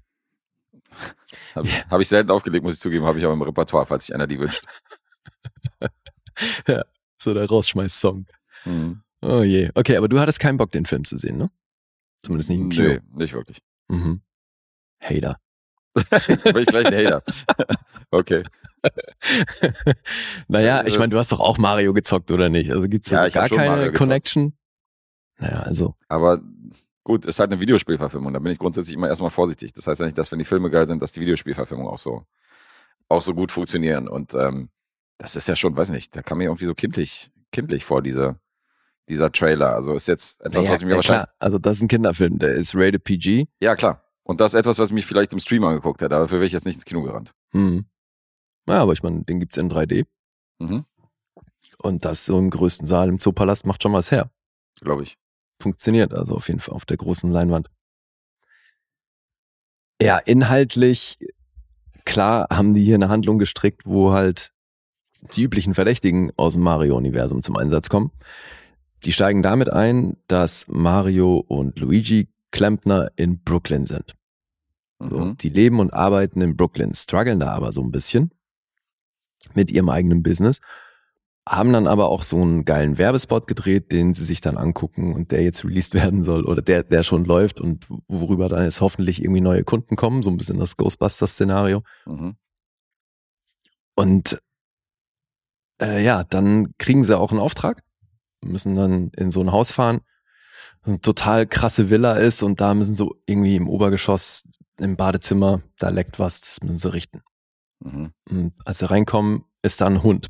Das ist so eine alte Dame, die in dem Haus wohnt, die sie dann da durchführt. Und der Hund findet die beiden irgendwie nicht cool. Primär vor allem Mario. Auf den hat er es irgendwie abgesehen. Francis heißt der Hund. Und mit dem müssen sie sich dann so ein bisschen rumschlagen, weil die lässt sie dann natürlich oben alleine in dem Bad und irgendwann steht halt Francis da. Also der mag die primär deswegen nicht, weil beim Reinkommen tritt Mario auf so einen Knochen. Der gehört halt Francis und der zerbricht dann in zwei Teile. Und dann hasst Francis Mario. Und dadurch wird ihr Einsatz mit diesem kleinen Problem im Bad dann zu einer größeren Aktion. Mhm. Abgekürzt, die Nummer endet darin, dass halb Brooklyn unter Wasser steht und Mario und Luigi halt irgendwie gucken, dass sie davonkommen. Und dann geht's in die Kanalisation, mehr oder weniger unfreiwillig. Und ähm, da wollen sie dann ans Ventil ran, was gerade dafür verantwortlich ist, dass halb Brooklyn unter Wasser steht. Gibt's hier Crossover wieder mit Schildkröten Hm? oder sowas? Kommen hier wieder Crossover zutage, wie bei den, äh, wie bei Chip and Chap hier mit irgendwelchen Schildkröten und äh, einer Ratte, wenn die jetzt schon Ach in der Kanalisation so, sind. nee, aber, nicht. aber Schildkröten gibt's dann wirklich auch im Mario-Universum, also weißt ja. Ja, gut, Die stimmt. ganze Ja. Mhm, Stimmt. Ist nicht Bowser, ist doch auch eine Schildkröte, oder? Ja, So eben. eine, so eine mutierte. Eine ziemlich große, ja. Mhm. Ja, und hier, also bis hierhin gab's schon wirklich tausend Referenzen auf Mhm. irgendwelche Dinge im Mario-Universum. Allein irgendwie der Song, der dann in einem Werbespot läuft oder der Typ, der die so ein bisschen hatet, weil er auch sein eigenes Klempner-Business hat und sich über die lustig macht. Die Familie von Mario, die alle irgendwie auch so ein bisschen an Figuren erinnern, die man kennt und vor allem auch an alte Mario-Designs, weil der erste Mario war ja Jumpman bei Donkey Kong. Mhm. Und da hat er ja auch noch so immer den gleichen Sprung gemacht, ne, wo er so die Arme zur Mhm. Seite raus und so, Mhm. ja eben. Und sein, und sein Onkel macht dann halt genau den Move und der sieht eben auch so aus wie er mit den Hosenträgern und so. Ja, und deswegen, also auf dem Weg dahin gab es schon tausend Referenzen und als sie dann unten in der Kanalisation über so ein Rohr kriechen müssen, Mhm. steht dann da auch Level 1 bis 2 und das war ja zum Beispiel bei Mario immer auch so dieses versteckte Level. Und deswegen, also du hast hier andauernd solche Referenzen Mhm. Deswegen, ich glaube, wenn man die Spiele kennt, dann hat man hier schon allein auf dem Level eine Menge zu gucken. Ja, und dann wollen die immer an dieses Ventil ran. Und unmittelbar über diesem Ventil ist ein großes grünes Rohr, was wir auch aus den Videospielen kennen. Und beim Versuch, dieses Ventil äh, zurückzudrehen, werden sie in dieses Rohr gesaugt und verschwinden in eine andere Welt. Und da landet Luigi dann in einer ziemlich düsteren Welt, wo er auch gleich von so Skeletten begrüßt wird, die wir auch aus den Spielen kennen. Mhm. Und der ist da halt im Endeffekt bei Bowser gelandet. Und Mario landet im Mushroomland. Okay, also in den verschiedenen Leveln des Spiels. Genau. Abgefahren. Und- mhm. Ähm, zu Beginn gibt's auch noch eine kurze Sequenz, wo wir sehen, dass sich so der Pinguinkönig gegen Bowser stellt. Also beide mit ihrer Armee im Anschlag. Das ist auch eine Sequenz aus dem Trailer. Mhm. Na, und da sehen wir erstmal dann halt, wie mächtig Bowser ist, weil der dann halt da einfach Feuer spuckt und alles in Brand steckt und die Pinguine gefangen nimmt und seine ganze Cooper-Armee eben alle gefangen nehmen, die da rumrennen. Mhm. Und die werden dann eben da eingesperrt, wo Luigi jetzt auch eingesperrt wird, weil der wird dann eben geschnappt und da eingesperrt. Und Mario landet dann eben in diesem Mushroomland, findet sich da dann so ein bisschen zurecht. Da kommt dann Toad an seine Seite und sagt, wir müssen zur Prinzessin, die kann dir weiterhelfen, weil er natürlich seinen Bruder vermisst und sagt, ich muss den irgendwie zurückholen. Und dann sagt er, ja, der ist wahrscheinlich eben in dem und dem Land gelandet. Da ist er bei Bowser, da müssen wir gucken, dass wir da schnell hinkommen, um den zu retten. Ja, dabei wollen sie dann die Unterstützung äh, von, einer, von der Affenarmee. Also müssen sie in das Land reisen, um beim König, der Affenkönig ist der Vater von Donkey Kong, Mhm. Um bei dem eben zu fragen, wie sieht's aus, könnt, äh, können wir eure Armee haben. Und der sagt, nur wenn einer von euch gegen meinen stärksten Kämpfer antritt und so muss Mario gegen Donkey Kong ran. Und das ist auch schon eine sehr coole Sequenz, weil also sehr dynamisch und actionreich gemacht. Gibt's dann eben so einen Showdown auf so einer Brücke, wo die gegeneinander antreten müssen und da hast du natürlich auch unzählige Videospielreferenzen. Bevor die da los sind, gab's dann auch schon nochmal so eine Trainingsmontage, weil ähm, Peach, also die Prinzessin, die bildet dann Mario aus und da ist dann auch so ein Level aufgebaut, was du eben aus den Spielen kennst. Und er scheitert halt andauernd und das hat schon auch immer wieder recht lustige Momente. Ja, und dann geht's ähm, eben drum, die Affenarmee zu bekommen. Und natürlich gewinnt er dann und die Affen sind mit am Start und dann muss erstmal jeder sein eigenes Kart bekommen. Und da kommt dann natürlich Mario Kart zum Einsatz. Das ist schon auch wieder cool. Hast du da wieder unzählige Referenzen und dann fahren sie los und halt auch über die Rainbow Road. Und da sind dann wirklich, also bis hin zu so Deep Cuts, dass dann Mario einmal zur Seite runtergeschossen wird Mhm. und dann aber weiter unten wieder auf der Straße landet. Und für alle, die Mario Kart kennen, das war halt die geilste Abkürzung überhaupt. War nicht einfach zu nehmen und so, aber wenn du halt an einer bestimmten Stelle einfach runter bist von der Straße und dann weiter unten wieder gelandet bist, hast du halt echt tierisch abgekürzt. Und dass die sowas hier mit reinbringen, finde ich halt ziemlich cool. Okay. Plus natürlich auch immer musikalisch untermalt mit den jeweiligen Themes, jetzt eben von Rainbow Road oder sowas mit drin. Ne? Mhm. Ja. Schon Fanservice. Total. Also die, zumal auch das, worum es hier geht, Bowser ist zu Beginn eben da beim Pinguinkönig, weil er diesen, äh, weil er diesen Stern haben will. Und das ist halt dieser Stern, den du kennst, wenn Mario halt unverwundbar Mhm. wird. Und den gilt's zu holen. Und deswegen möchte sich Bowser eben, holt sich den Stern und dann will er sich die Prinzessin holen, weil in die ist er schockverliebt und die will er heiraten. Die hat da natürlich keinen Bock drauf. Aber so haben die halt auch noch ihren Strang. Und Bowser ist natürlich hier der Bösewicht. Mhm. Na, und dann müssen die halt die Affenarmee mit Mario und Peach und Toad müssen dann gegen die Koopas ran mit Bowser. Okay. Ja, und das ist, wie gesagt, das ist sehr dynamisch. Echt unterhaltsam, wie ich finde. Spaßig, ja. Macht Spaß. Mhm. Geht eine Stunde 32. Und auch hier wieder natürlich ein bisschen schade, dass ich den jetzt halt auf Deutsch ge- gesehen habe, zwangsläufig. Mhm. weil so die englischen Stimmen, die laden auch hier wieder ein, den vielleicht nochmal auf Englisch zu gucken. Ja, da hätte ich einmal eine Frage dazu. Ja, Mario wird von Chris Pratt gesprochen. Ja, wie geht das? Im Jahre 2023. Wie, wie geht das? Dass Chris Pratt einen italienischen Klempner spricht. Also ich erinnere mich, dass Hank Azaria sich entschuldigt hat für die Rolle von Apo und äh, da zu Kreuze gekrochen ist. Und ähm, ja, Chris Pratt, folgendes. Die thematisieren das hier mit dem Akzent von Mario. Mhm. Weißt du? Also, weil Mario spricht nicht im Stil von Let's Go. Das macht er in dem Werbespot. ach so, weil er er sagt, sonst das nicht. verkauft sich dann besser, ne, wenn wir hier einen auf voll Italiener machen. Mhm.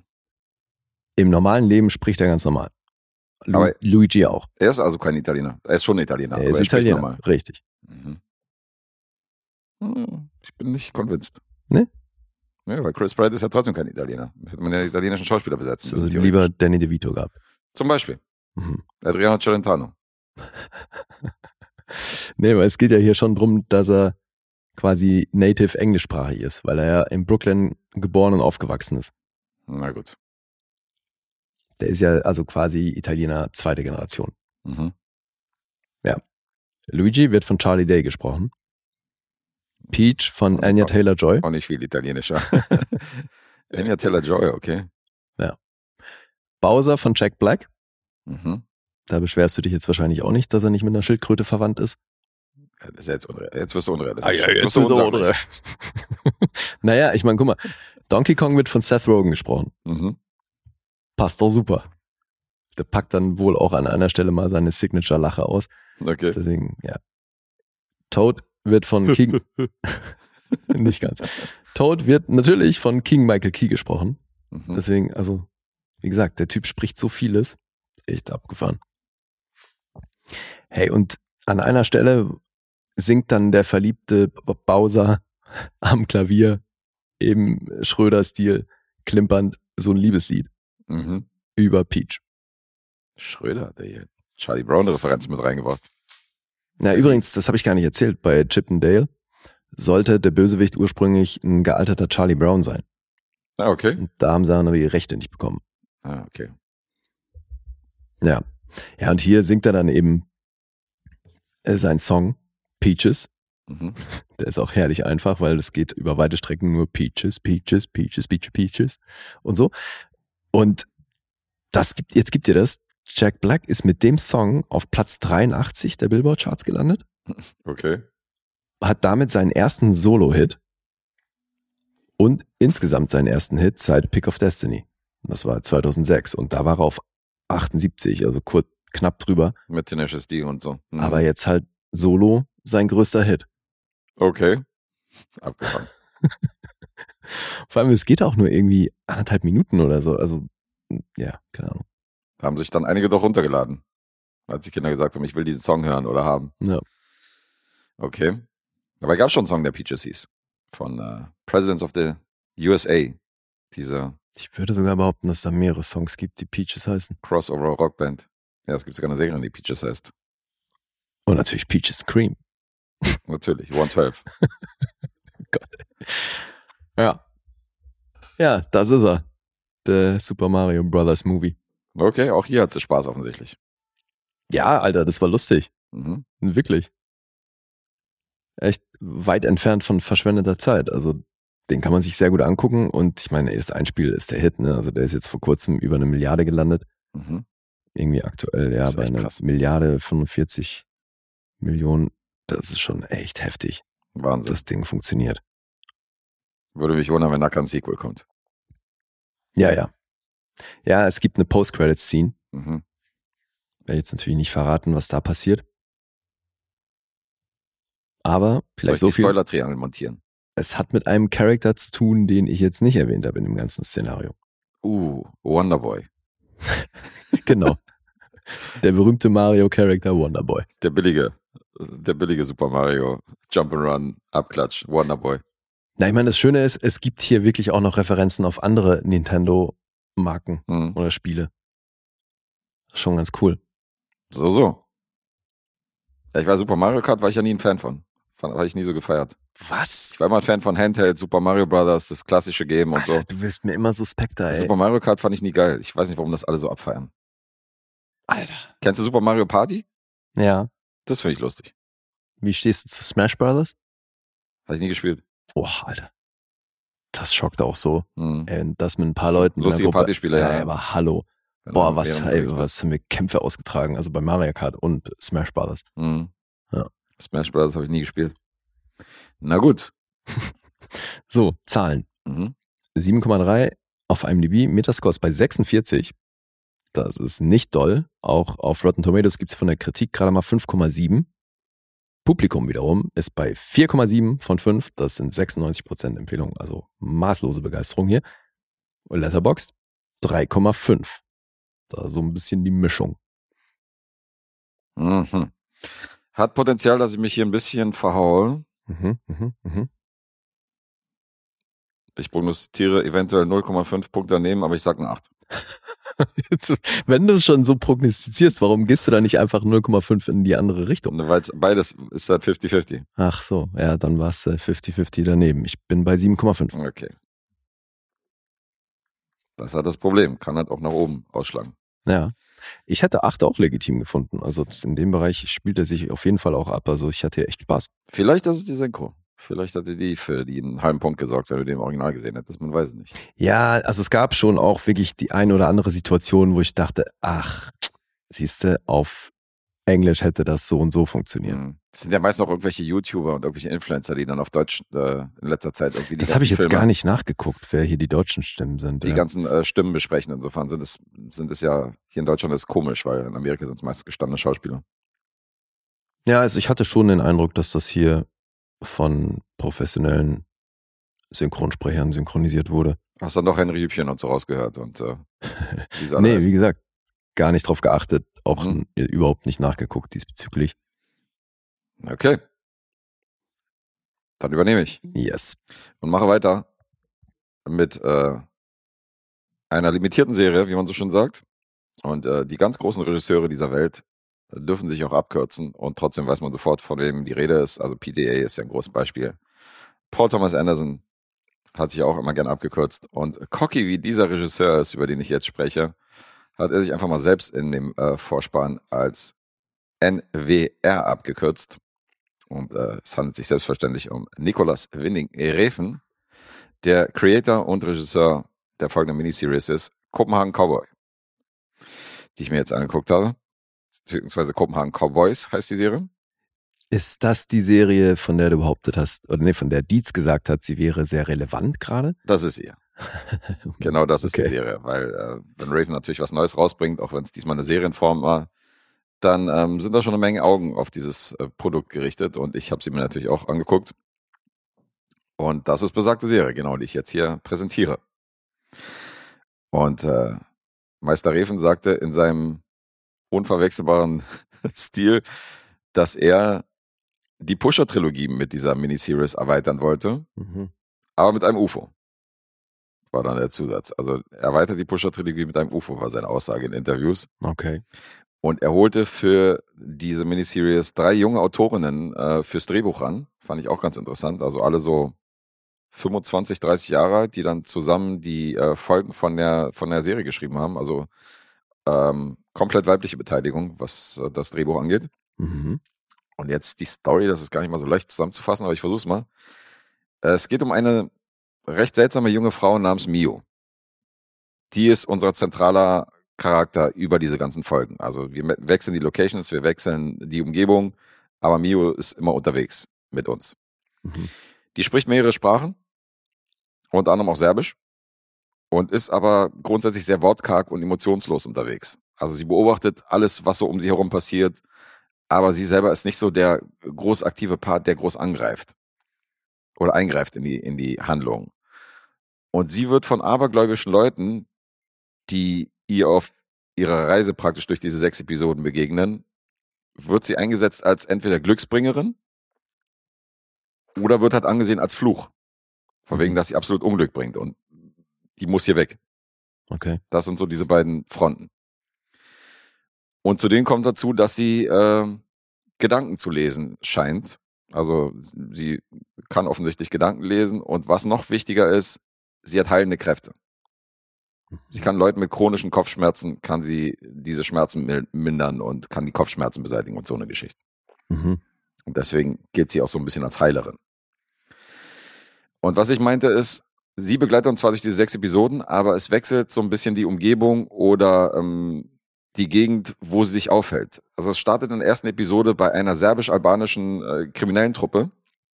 Die Schwester ist so eine ältere Jugobraut, die hat halt Nutten im Stall. Und die werden wiederum von ihrem äh, dicken Dänengarten auch mal privat benutzt, illegal Mhm. was dann, was sie dann nicht so geil findet und dann äh, wird er halt ausgepeitscht und bestraft. Und er nimmt die Strafe aber in Kauf, weil dann darf er mal ab und zu mal hier so eine hübsche Frau besteigen. Mhm. Und ähm, ihr Bruder ist so ein Möchtegern-Sänger.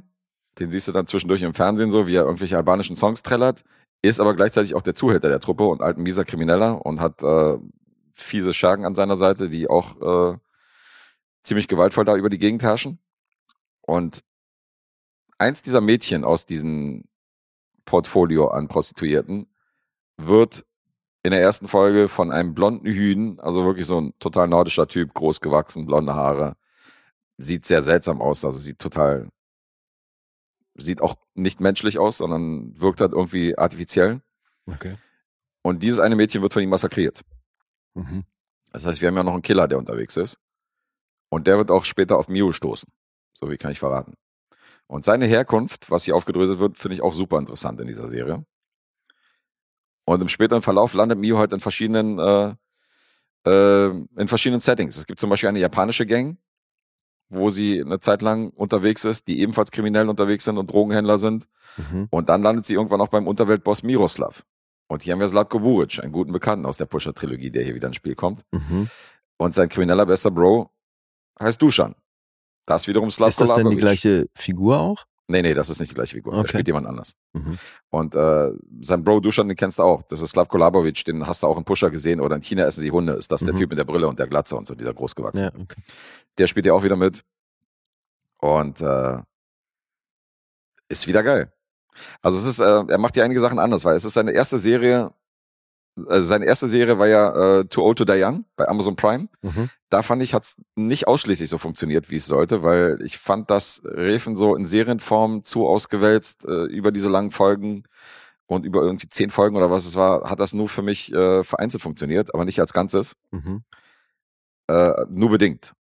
Jetzt kreiert er halt, jetzt kehrt er halt in seine Heimatstadt zurück, Kopenhagen, dreht hier halt, nicht mit amerikanischer Beteiligung, sondern halt mit äh, dänischer Beteiligung und serbischer Beteiligung Mhm. und ist in meinen Augen jetzt wieder voll in der Spur.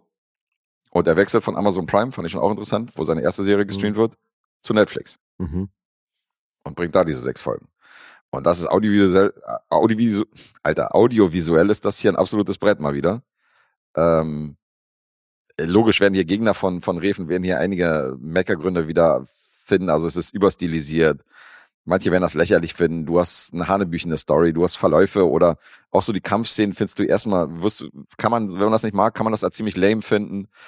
Ähm, da wird sogar Bruce Lee zitiert an einer Stelle, weil sie eben auch diesen Move macht, von Mhm. wegen so, komm mal ran jetzt, so, weißt du, und mit den, mit den Finger, Fingerkuppen, äh, was auch Mia Wallace zum Beispiel bei Kill Bill referiert hat und so eine Sachen. Und äh, aber er hat einige Spielereien, die ich hier richtig geil fand. Also ich muss mal vorheben, die Rolle von Mio wird gespielt von äh, Angela Bundalovic. Das ist auch eine Serbin. Und die bringt schon so eine krasse, interessante Optik mit, weil die hat so einen Pagenschnitt, heißt es, glaube ich. Und trägt halt so einen blauen Retro-Trainingsanzug, Mhm. der halt schon wie so ein Skianzug aussieht. Weißt du? So läuft sie halt rum die ganze Okay. Zeit. Und ähm, wirkt sowieso ein bisschen so ähnlich auch wie dieser Serienkiller, wirkt sie nicht von dieser Welt. Mhm. Also, und sie spielt das auch krass. Weil sie spielt das so, dass alle irgendwie Furcht vor ihr haben oder Respekt vor ihr haben oder sie halt sich irgendwie diese Respekt, diesen Respekt holt. Also sie spielt eine Menge mit ihrer Präsenz, ohne jetzt groß einzugreifen, ohne viel zu machen. Ich habe ja gesagt, die steht eigentlich viel rum und beobachtet viel und lässt sich nicht beeindrucken und zeigt wenig Emotionen. Aber spricht die dann Serbisch oder spricht die Englisch? Die spricht mehrere Sprachen, habe ich erwähnt. Die spricht, äh, die spricht Serbisch, die spricht äh, Dänisch, also Englisch gar nicht eigentlich, weil die Okay. ja, hier wird ja mehr mit denen interagiert. Mhm. Und ähm, vielleicht hat deswegen auch Refen bei mir ein Stein im Brett, weil der scheint irgendwie in dieser serbischen Kultur da verankert zu sein, weil bei ihm tauchen ja immer wieder irgendwelche Serben auf und du hast ja voll Mhm. viel äh, Etappen in seinen Filmen oder in seinen Serien oder bei Pusher oder wo auch immer, wo dann auf einmal so Jugos auftauchen und wo es dann um serbische Kriminelle geht, die dann irgendwie sich auch so serbisch untereinander unterhalten. Mhm. Und das hat er hier auch richtig viel. Das finde ich super interessant, dass der hier so, dass der immer wieder so, also der muss da irgendwie mit Serben aufgewachsen sein oder mit denen zu tun haben. Das kann ich mir nicht anders vorstellen, dass er dann immer wieder die aufgreift. Und was noch ein interessanter Kniff ist, was denn? Meine Mutter hat immer zu mir gesagt, lass dich nie mit Serben ein. Ja, das, Das war wohl anders bei ihm. ja, das passt gut. Das äh, trifft nicht auf Refen zu. Und äh, was super auch äh, audiomäßig äh, dargestellt worden ist, hier werden so Momente, wo Menschen gequält werden, wo zum Beispiel, bestes Beispiel, ich habe es vorhin erwähnt, deswegen ist das jetzt kein Spoiler, dass die Puffmutter ihren Ehemann dann auch bestraft, weil er wieder irgendwie eine Nutte besteigt hat. Und dann siehst du, wie er so mit einem Gürtel halt geschlagen wird. Mhm. Und die Geräusche, die er von sich gibt, sind Schweinegeräusche.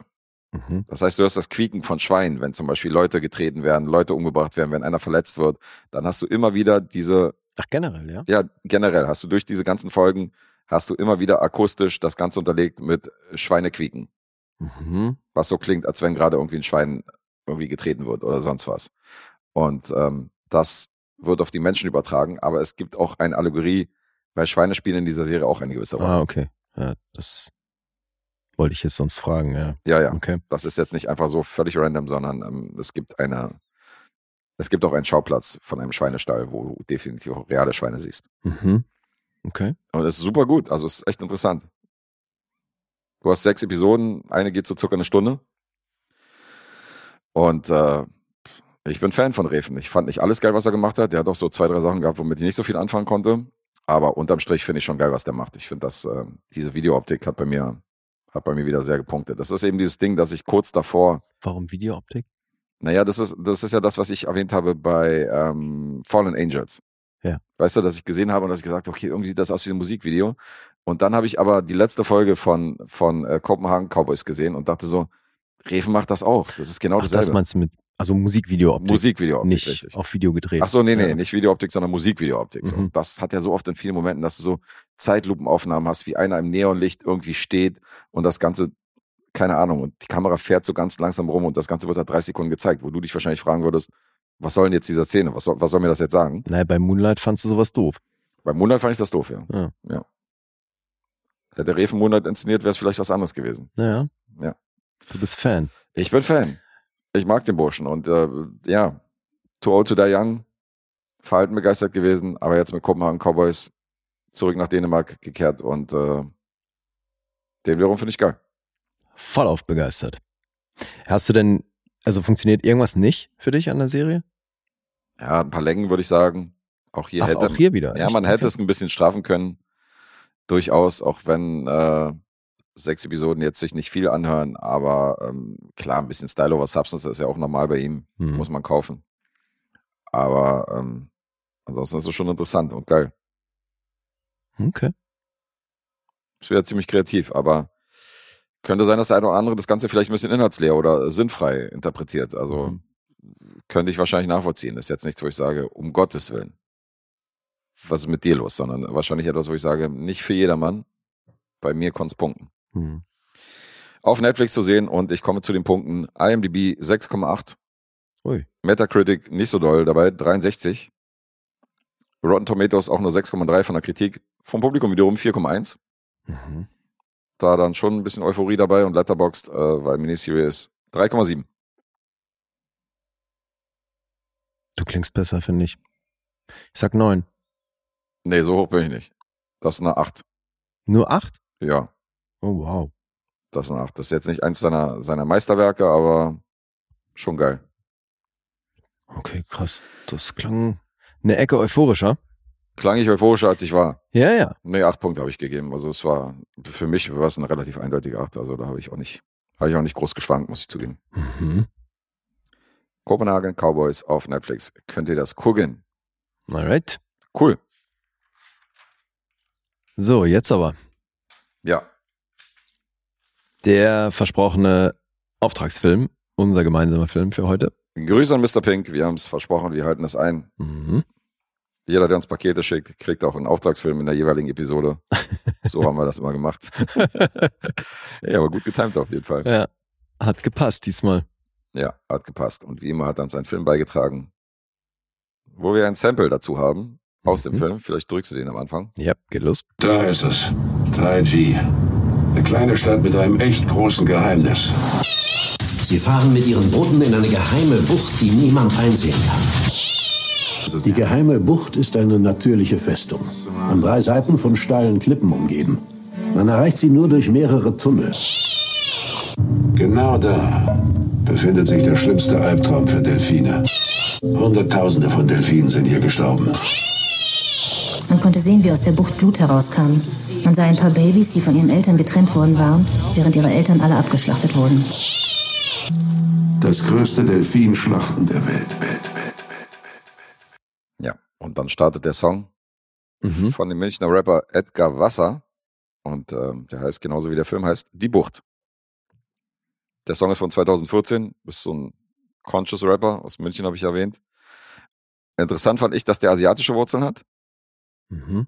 Und ähm, Warum fandst du das interessant? naja, weil dieser Film ja quasi auch äh, in Asien spielt. Mhm. Insofern ähm, ist es vielleicht etwas, was ihn auch persönlich betrifft. Oder vielleicht kennt er sich da in der Gegend aus. Ich, das habe ich jetzt nicht rausgefunden, wo seine Wurzeln her sind oder seine Eltern.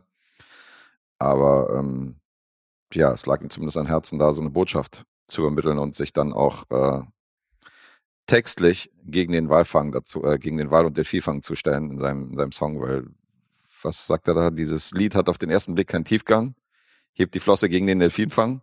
Mhm. Das ist, glaube ich, im Refrain. Und äh, so, ja, so ein bisschen so dieser Conscious Rap, Ja. den man auch in den 90ern oft gehört hat. Ich fand es nicht schlecht. Und ähm, der hat sich hier tatsächlich diese Zeile aus der Doku rausgenommen und ähm, Na, ich glaube, das sind mehrere Zeilen. Ich glaube nicht, dass das ein, dass das ein Sample ist, was so am Stück war im Film. ach so, ja, stimmt, ja. Ich glaube, das besteht aus mehreren Passagen. Mhm. Aber sag mal, ich habe jetzt nicht die Synchro-Version geguckt, aber es ist schon ein bekannter Synchronsprecher, oder? Der jetzt hier den, Bestimmt. Klingt so, ja. klingt so, als wenn ich den schon mal irgendwo anders so Da ist es. 3G. Eine kleine Stadt mit einem echt großen Geheimnis. Naja. Die Stimme ist schon sehr bekannt, oder? Ja, jeden. Mhm, Will ich mir auch gerade ein. Wir haben ihn natürlich auf Englisch wieder geguckt, im Original. Mhm. Deswegen gehen uns da die deutschen Samples meistens flöten. Aber dann reden wir jetzt mal über eine Doku, nämlich die Bucht. The Cove. The Cove. The Cove. Ja, Ja. Cove. Cove. Oscar, Der Husten. genau. Wie hieß diese Tobacco Road Truppe, die Superheldentruppe? ja, Smoking causes coughing. Smoke Causes Kaufen, genau. Äh, Oscar für die beste Dokumentation 2010 bekommen. Mhm. Regisseur Louis Psychoyos und Autor Mark Monroe hat 2017 wieder einen Oscar bekommen für die beste Doku für seinen Film Icarus. Ja. Guter Lauf. Mhm. Und bevor wir jetzt weiter palabern, müssen wir Punkte raten. Stimmt. Da war ja was. Da war was. So, du liegst vorne. Ich sag neun. Mhm.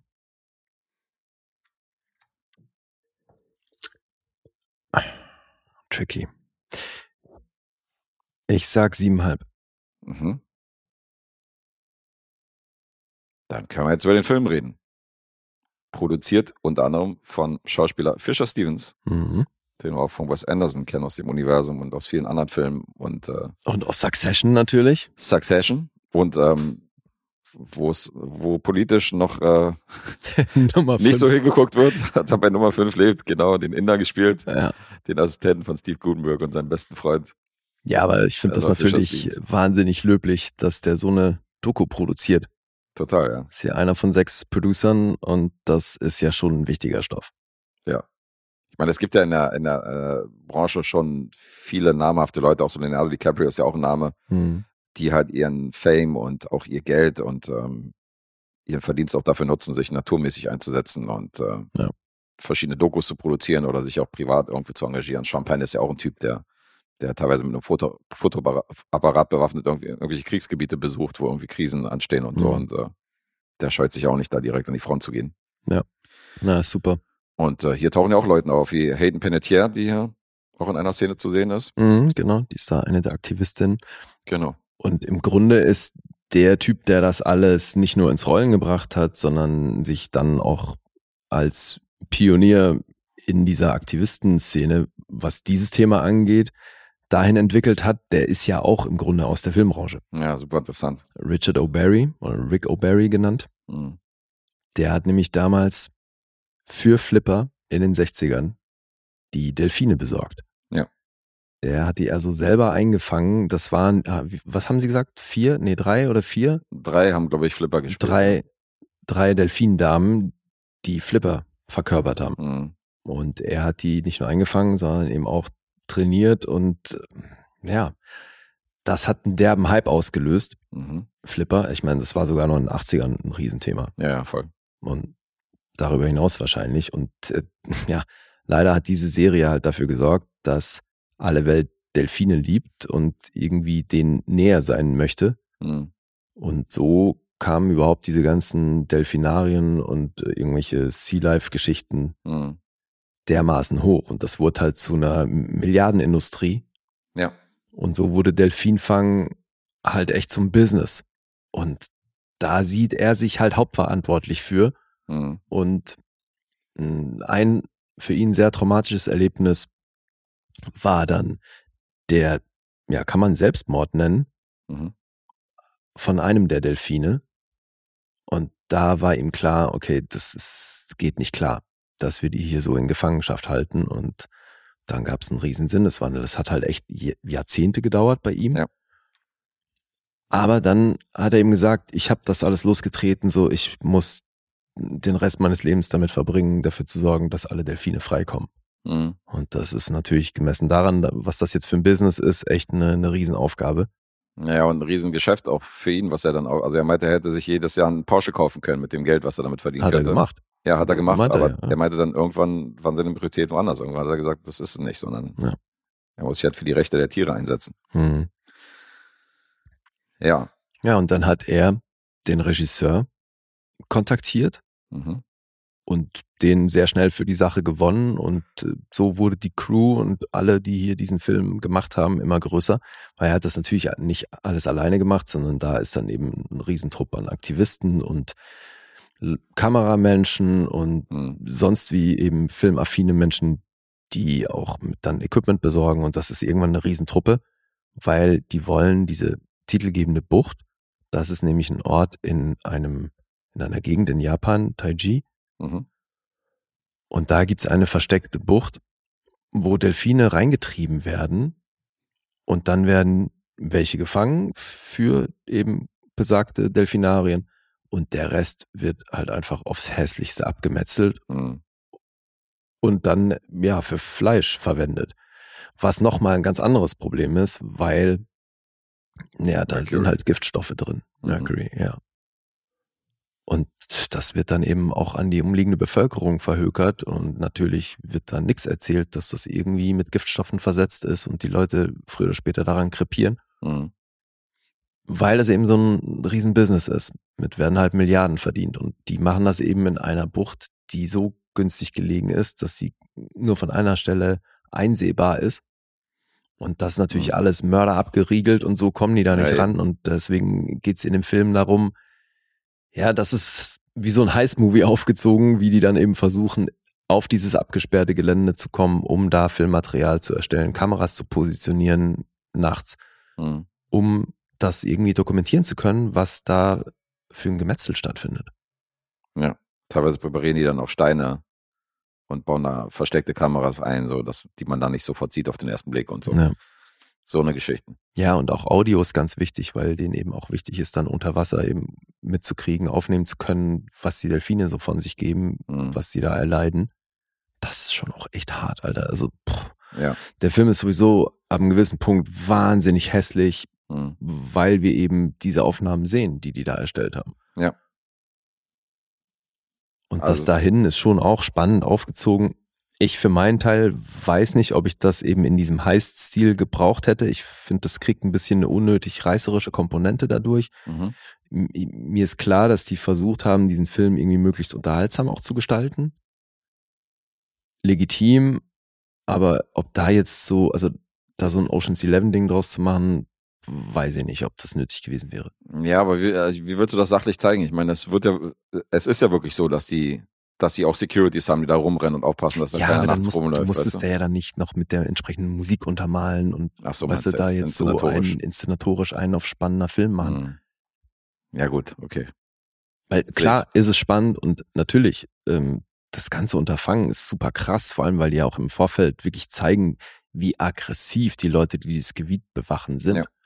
Da steckt auch der Polizeichef Chef teilweise hinter und so weiter und äh, wehrt halt alles ab, was an Touristen da in die Gegend kommt und sagt Ja. so, hier gibt's nichts zu sehen, gehen Sie bitte weiter. Ey, dieser Private Space Typ, was ist bitte für ein Psychopath? Private Space, ja. Hm.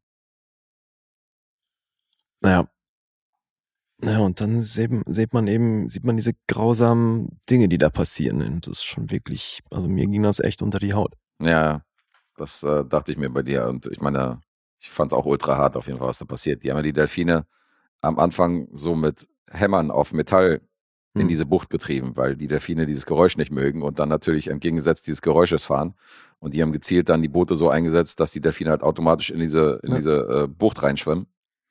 Und dann riegeln die halt die Bucht ab, eiskalt und äh, Ja. metzeln da alles ab, was geht. Oder Boah, und dieser eine, dieses eine, dieser eine Shot, wo so ein Babydelfin sich noch irgendwie versucht davon zu machen. ja. Das sind wirklich harte Momente. Hey, und dann ist wirklich in Sekunden ist diese Bucht blutrot. Ja, das Mann. komplette Wasser ist fucking rot. Ja. Ey, und dann gehen da Taucher rein, um dann noch Tel Delfine, die gesunken sind, irgendwie hochzuziehen Mhm. und um die auch noch zu verwerten. äh, Warten die da in diesem Blutwasser rum und tauchen da rein und aber und lachen dabei, was weißt du, und rauchen eine und so. Also mit einer Selbstverständlichkeit Ja, wird da ein. Genozid begangen, Alter. Mhm. Boah, also mir ist das schon echt anders geworden. Ja, ist wirklich hässlich. Der Mensch äh, zeigt sich mal wieder von einer sehr hässlichen Seite. So. Also es ist halt, ist halt wirklich eine krasse Spezies, dass die zu sowas fähig sind. Und Wahnsinn. dieser abscheuliche Versuch, das über die Kultur zu rechtfertigen, Mhm. das finde ich so widerlich, Mann. Weil hier wird schon auch mh, recht viel Fokus drauf gelegt, dass die natürlich auch versucht haben, auf politischer Ebene da irgendwie gegen anzugehen, Genau. dass die mit eben diesen Organisationen, die sich für Wahl oder gegen Walfang einsetzen, mit denen irgendwie zu kollaborieren. Das Problem dabei ist, das ist ein mörderkorrupter Haufen, Mhm. weil auch da dann wieder thematisiert wird, dass die sich eben die japanische Regierung, die kauft förmlich die Stimmen von Kleinstaaten, die Geld brauchen können. Ja. Damit die dann auf den entsprechenden Konferenzen für das stimmen, was Japan da macht. Mhm. Mit auch da wieder mit den scheinheiligsten Rechtfertigungen, Alter, wo ich mir denke, wie könnt ihr in den Spiegel gucken, Alter? Ja, Mann. Das ist so krass. Irgendwann bringt ja dieses billige Argument, dass, äh, dass Delfine ja irgendwie die Nahrungskette stören, indem die da die anderen Fische äh, fressen und so hin und her. Und Ja, deswegen echt. ist es so von wegen so dieses Ungeziefer, dass wir praktisch so, so wie Ungeziefer bekämpft wird, Ja. mu muss Und- man halt gegen Delfine auch angehen. So, ich denke so, Alter. Ja, und die Reaktionen dann von den Fachleuten darauf vor Ort, ne, dass die dann eben auch sagen, das ist die lächerlichste PowerPoint-Präsentation, die ich jemals gesehen habe. So, Ja. was zur Hölle soll das bitte bedeuten? Das so, das entbehrt jeglicher Logik, das hat nichts mit Wissenschaft zu tun, das ist pure Fiktion, was hier erzählt wird. Ja. Und trotzdem kommen die damit durch, ne? Also das ist schon wirklich hart. Ja, ist wirklich hart. Ja, wie ging's dir damit? Also Ja. die ganze Machart und Co. und so, du fandst das alles richtig cool? Ja, ich fand erstmal, in erster Linie ist das ein wichtiger Film. Ich finde, also ich sehe immer ab und zu gerne eine Doku und die meisten davon, die ich gucke, behandeln ja schon ernste Themen und sind dann auch hart. Und ähm, Ja, deswegen ist es bei mir halt auch so, oder eher der Grund, warum ich eher seltene Doku gucke, so aus freien Stücken. nah gehen, ja. Weil ich weiß, wenn das real ist, so geht's mir meistens tierisch an Mhm. Nieren. Ich, das geht mir halt echt nah. ja, du hast nicht die Sicherheit, dass ein fiktionaler Stoff ist, ein Ja. fiktionaler Film, wo du weißt, das ist nicht real, Da sondern hast das du eine Distanz zu und das zieht dich dann halt vielleicht anders emotional rein, aber man hat trotzdem irgendwie diese Distanz im rationalen Part, dass man weiß, das ist alles Fiktion. Kann ich verstehen. Und hier, Alter, pff, Aber wenn ich verliere dann halt bei sowas sofort den Glauben an die Menschheit, Alter. Wenn du das Ja, das ist anguckst, wo hart. du wirklich denkst, so wie, wie zur Hölle können die da lachend stehen, nachdem die gerade hunderte von Delfinen abgemetzelt haben, Alter. Ja, das ist unfassbar. Wirklich. Da komme ich nicht drauf klar. Ich Mhm. blick das nicht. Ich krieg so eine Wut auf die Menschheit bei sowas. Ja, ja.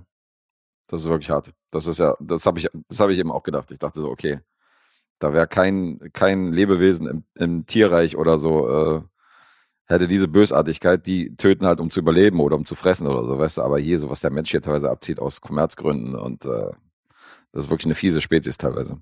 Ja. Aber es gibt halt auch die, Gegen die Kehrseite der Medaille, weißt du, so Leute, die halt wirklich ihr Leben lang Gutes getan haben und die sich dann halt einsetzen für die Menschheit, aber dann hast du auch sowas hier, wo du denkst, Alter, das ist äh, Abschaum.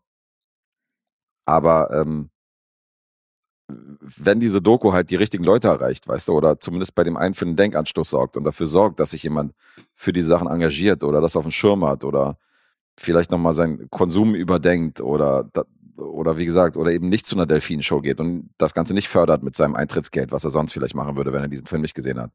Das macht diesen Film halt so wichtig und deswegen finde ich diese Dokus absolut äh, wichtig, dass die gesehen werden von Leuten und wenn die bei dem einen oder anderen irgendwas auslöst oder für irgendwas sorgt, dann ist das, ist das super. Mhm. Und von der Warte sehe ich diesen Film. Der ist hart, aber der muss auch hart sein und das ist eine wichtige Botschaft und ähm, sie ist auch nicht langweilig. Also klar, eventuell auch durch das Inszenatorische, was ein bisschen reißerisch dargestellt worden ist. Insofern fand ich die gut. Cool. War ich, ähm, Ja, freut mich.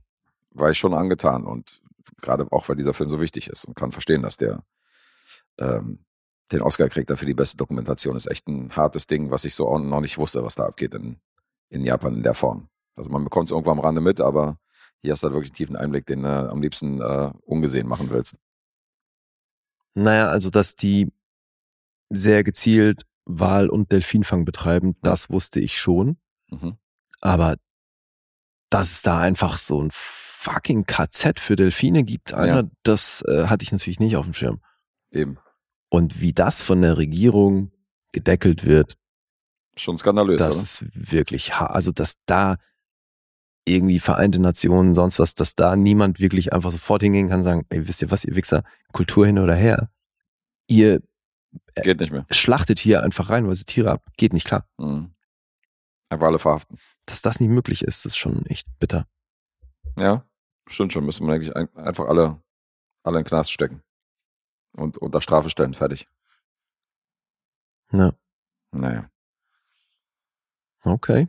Hebt die Flosse gegen den Delfinfang, sage ich nur. ja, wollen wir zu dem Punkt kommen? Ja. IMDb ist bei einer 8,4 für die Bucht.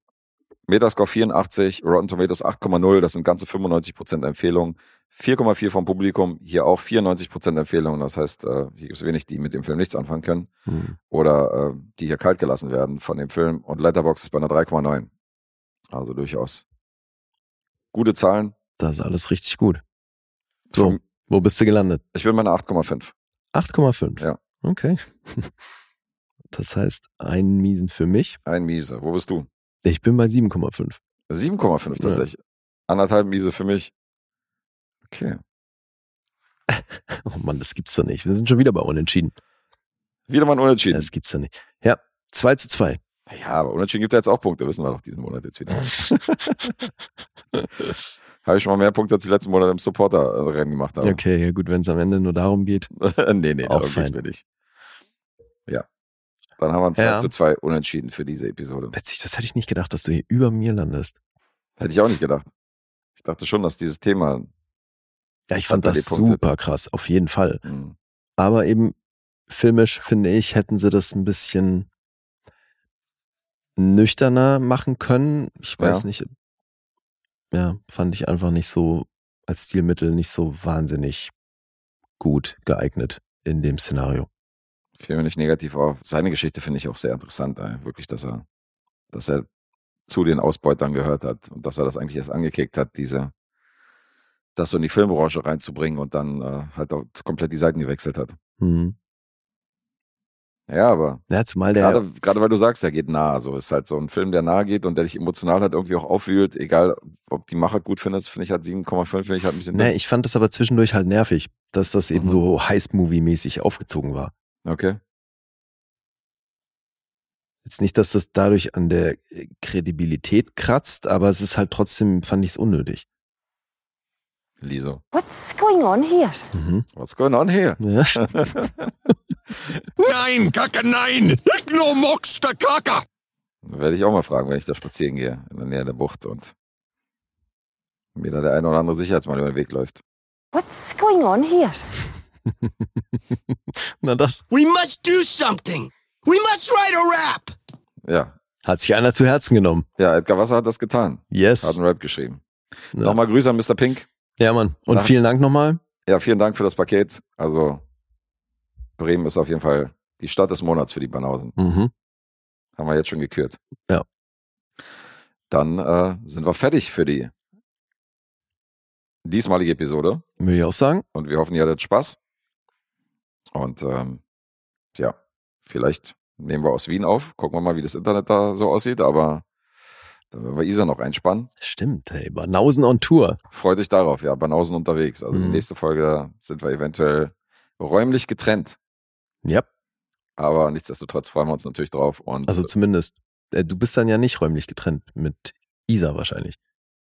doch. Also wir sind Ach schon, so, wir versuchen schon in verschiedenen Zimmern zu sitzen. Ah, Also sind okay. wir auch da räumlich getrennt. Wört, wörtlich. Gut. Schreist dann immer so rüber ins andere Zimmer. Ja.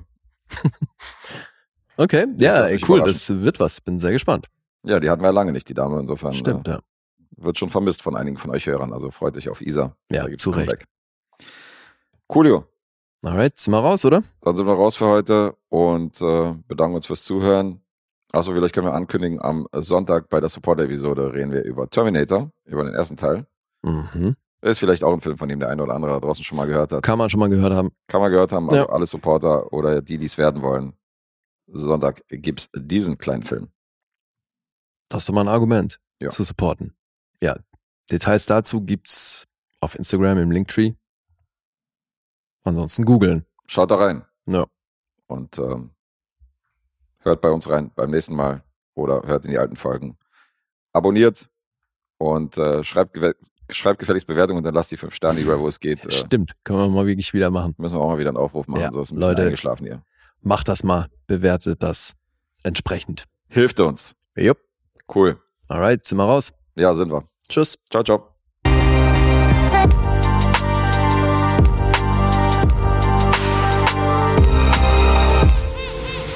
Bewegt Bild Banausen.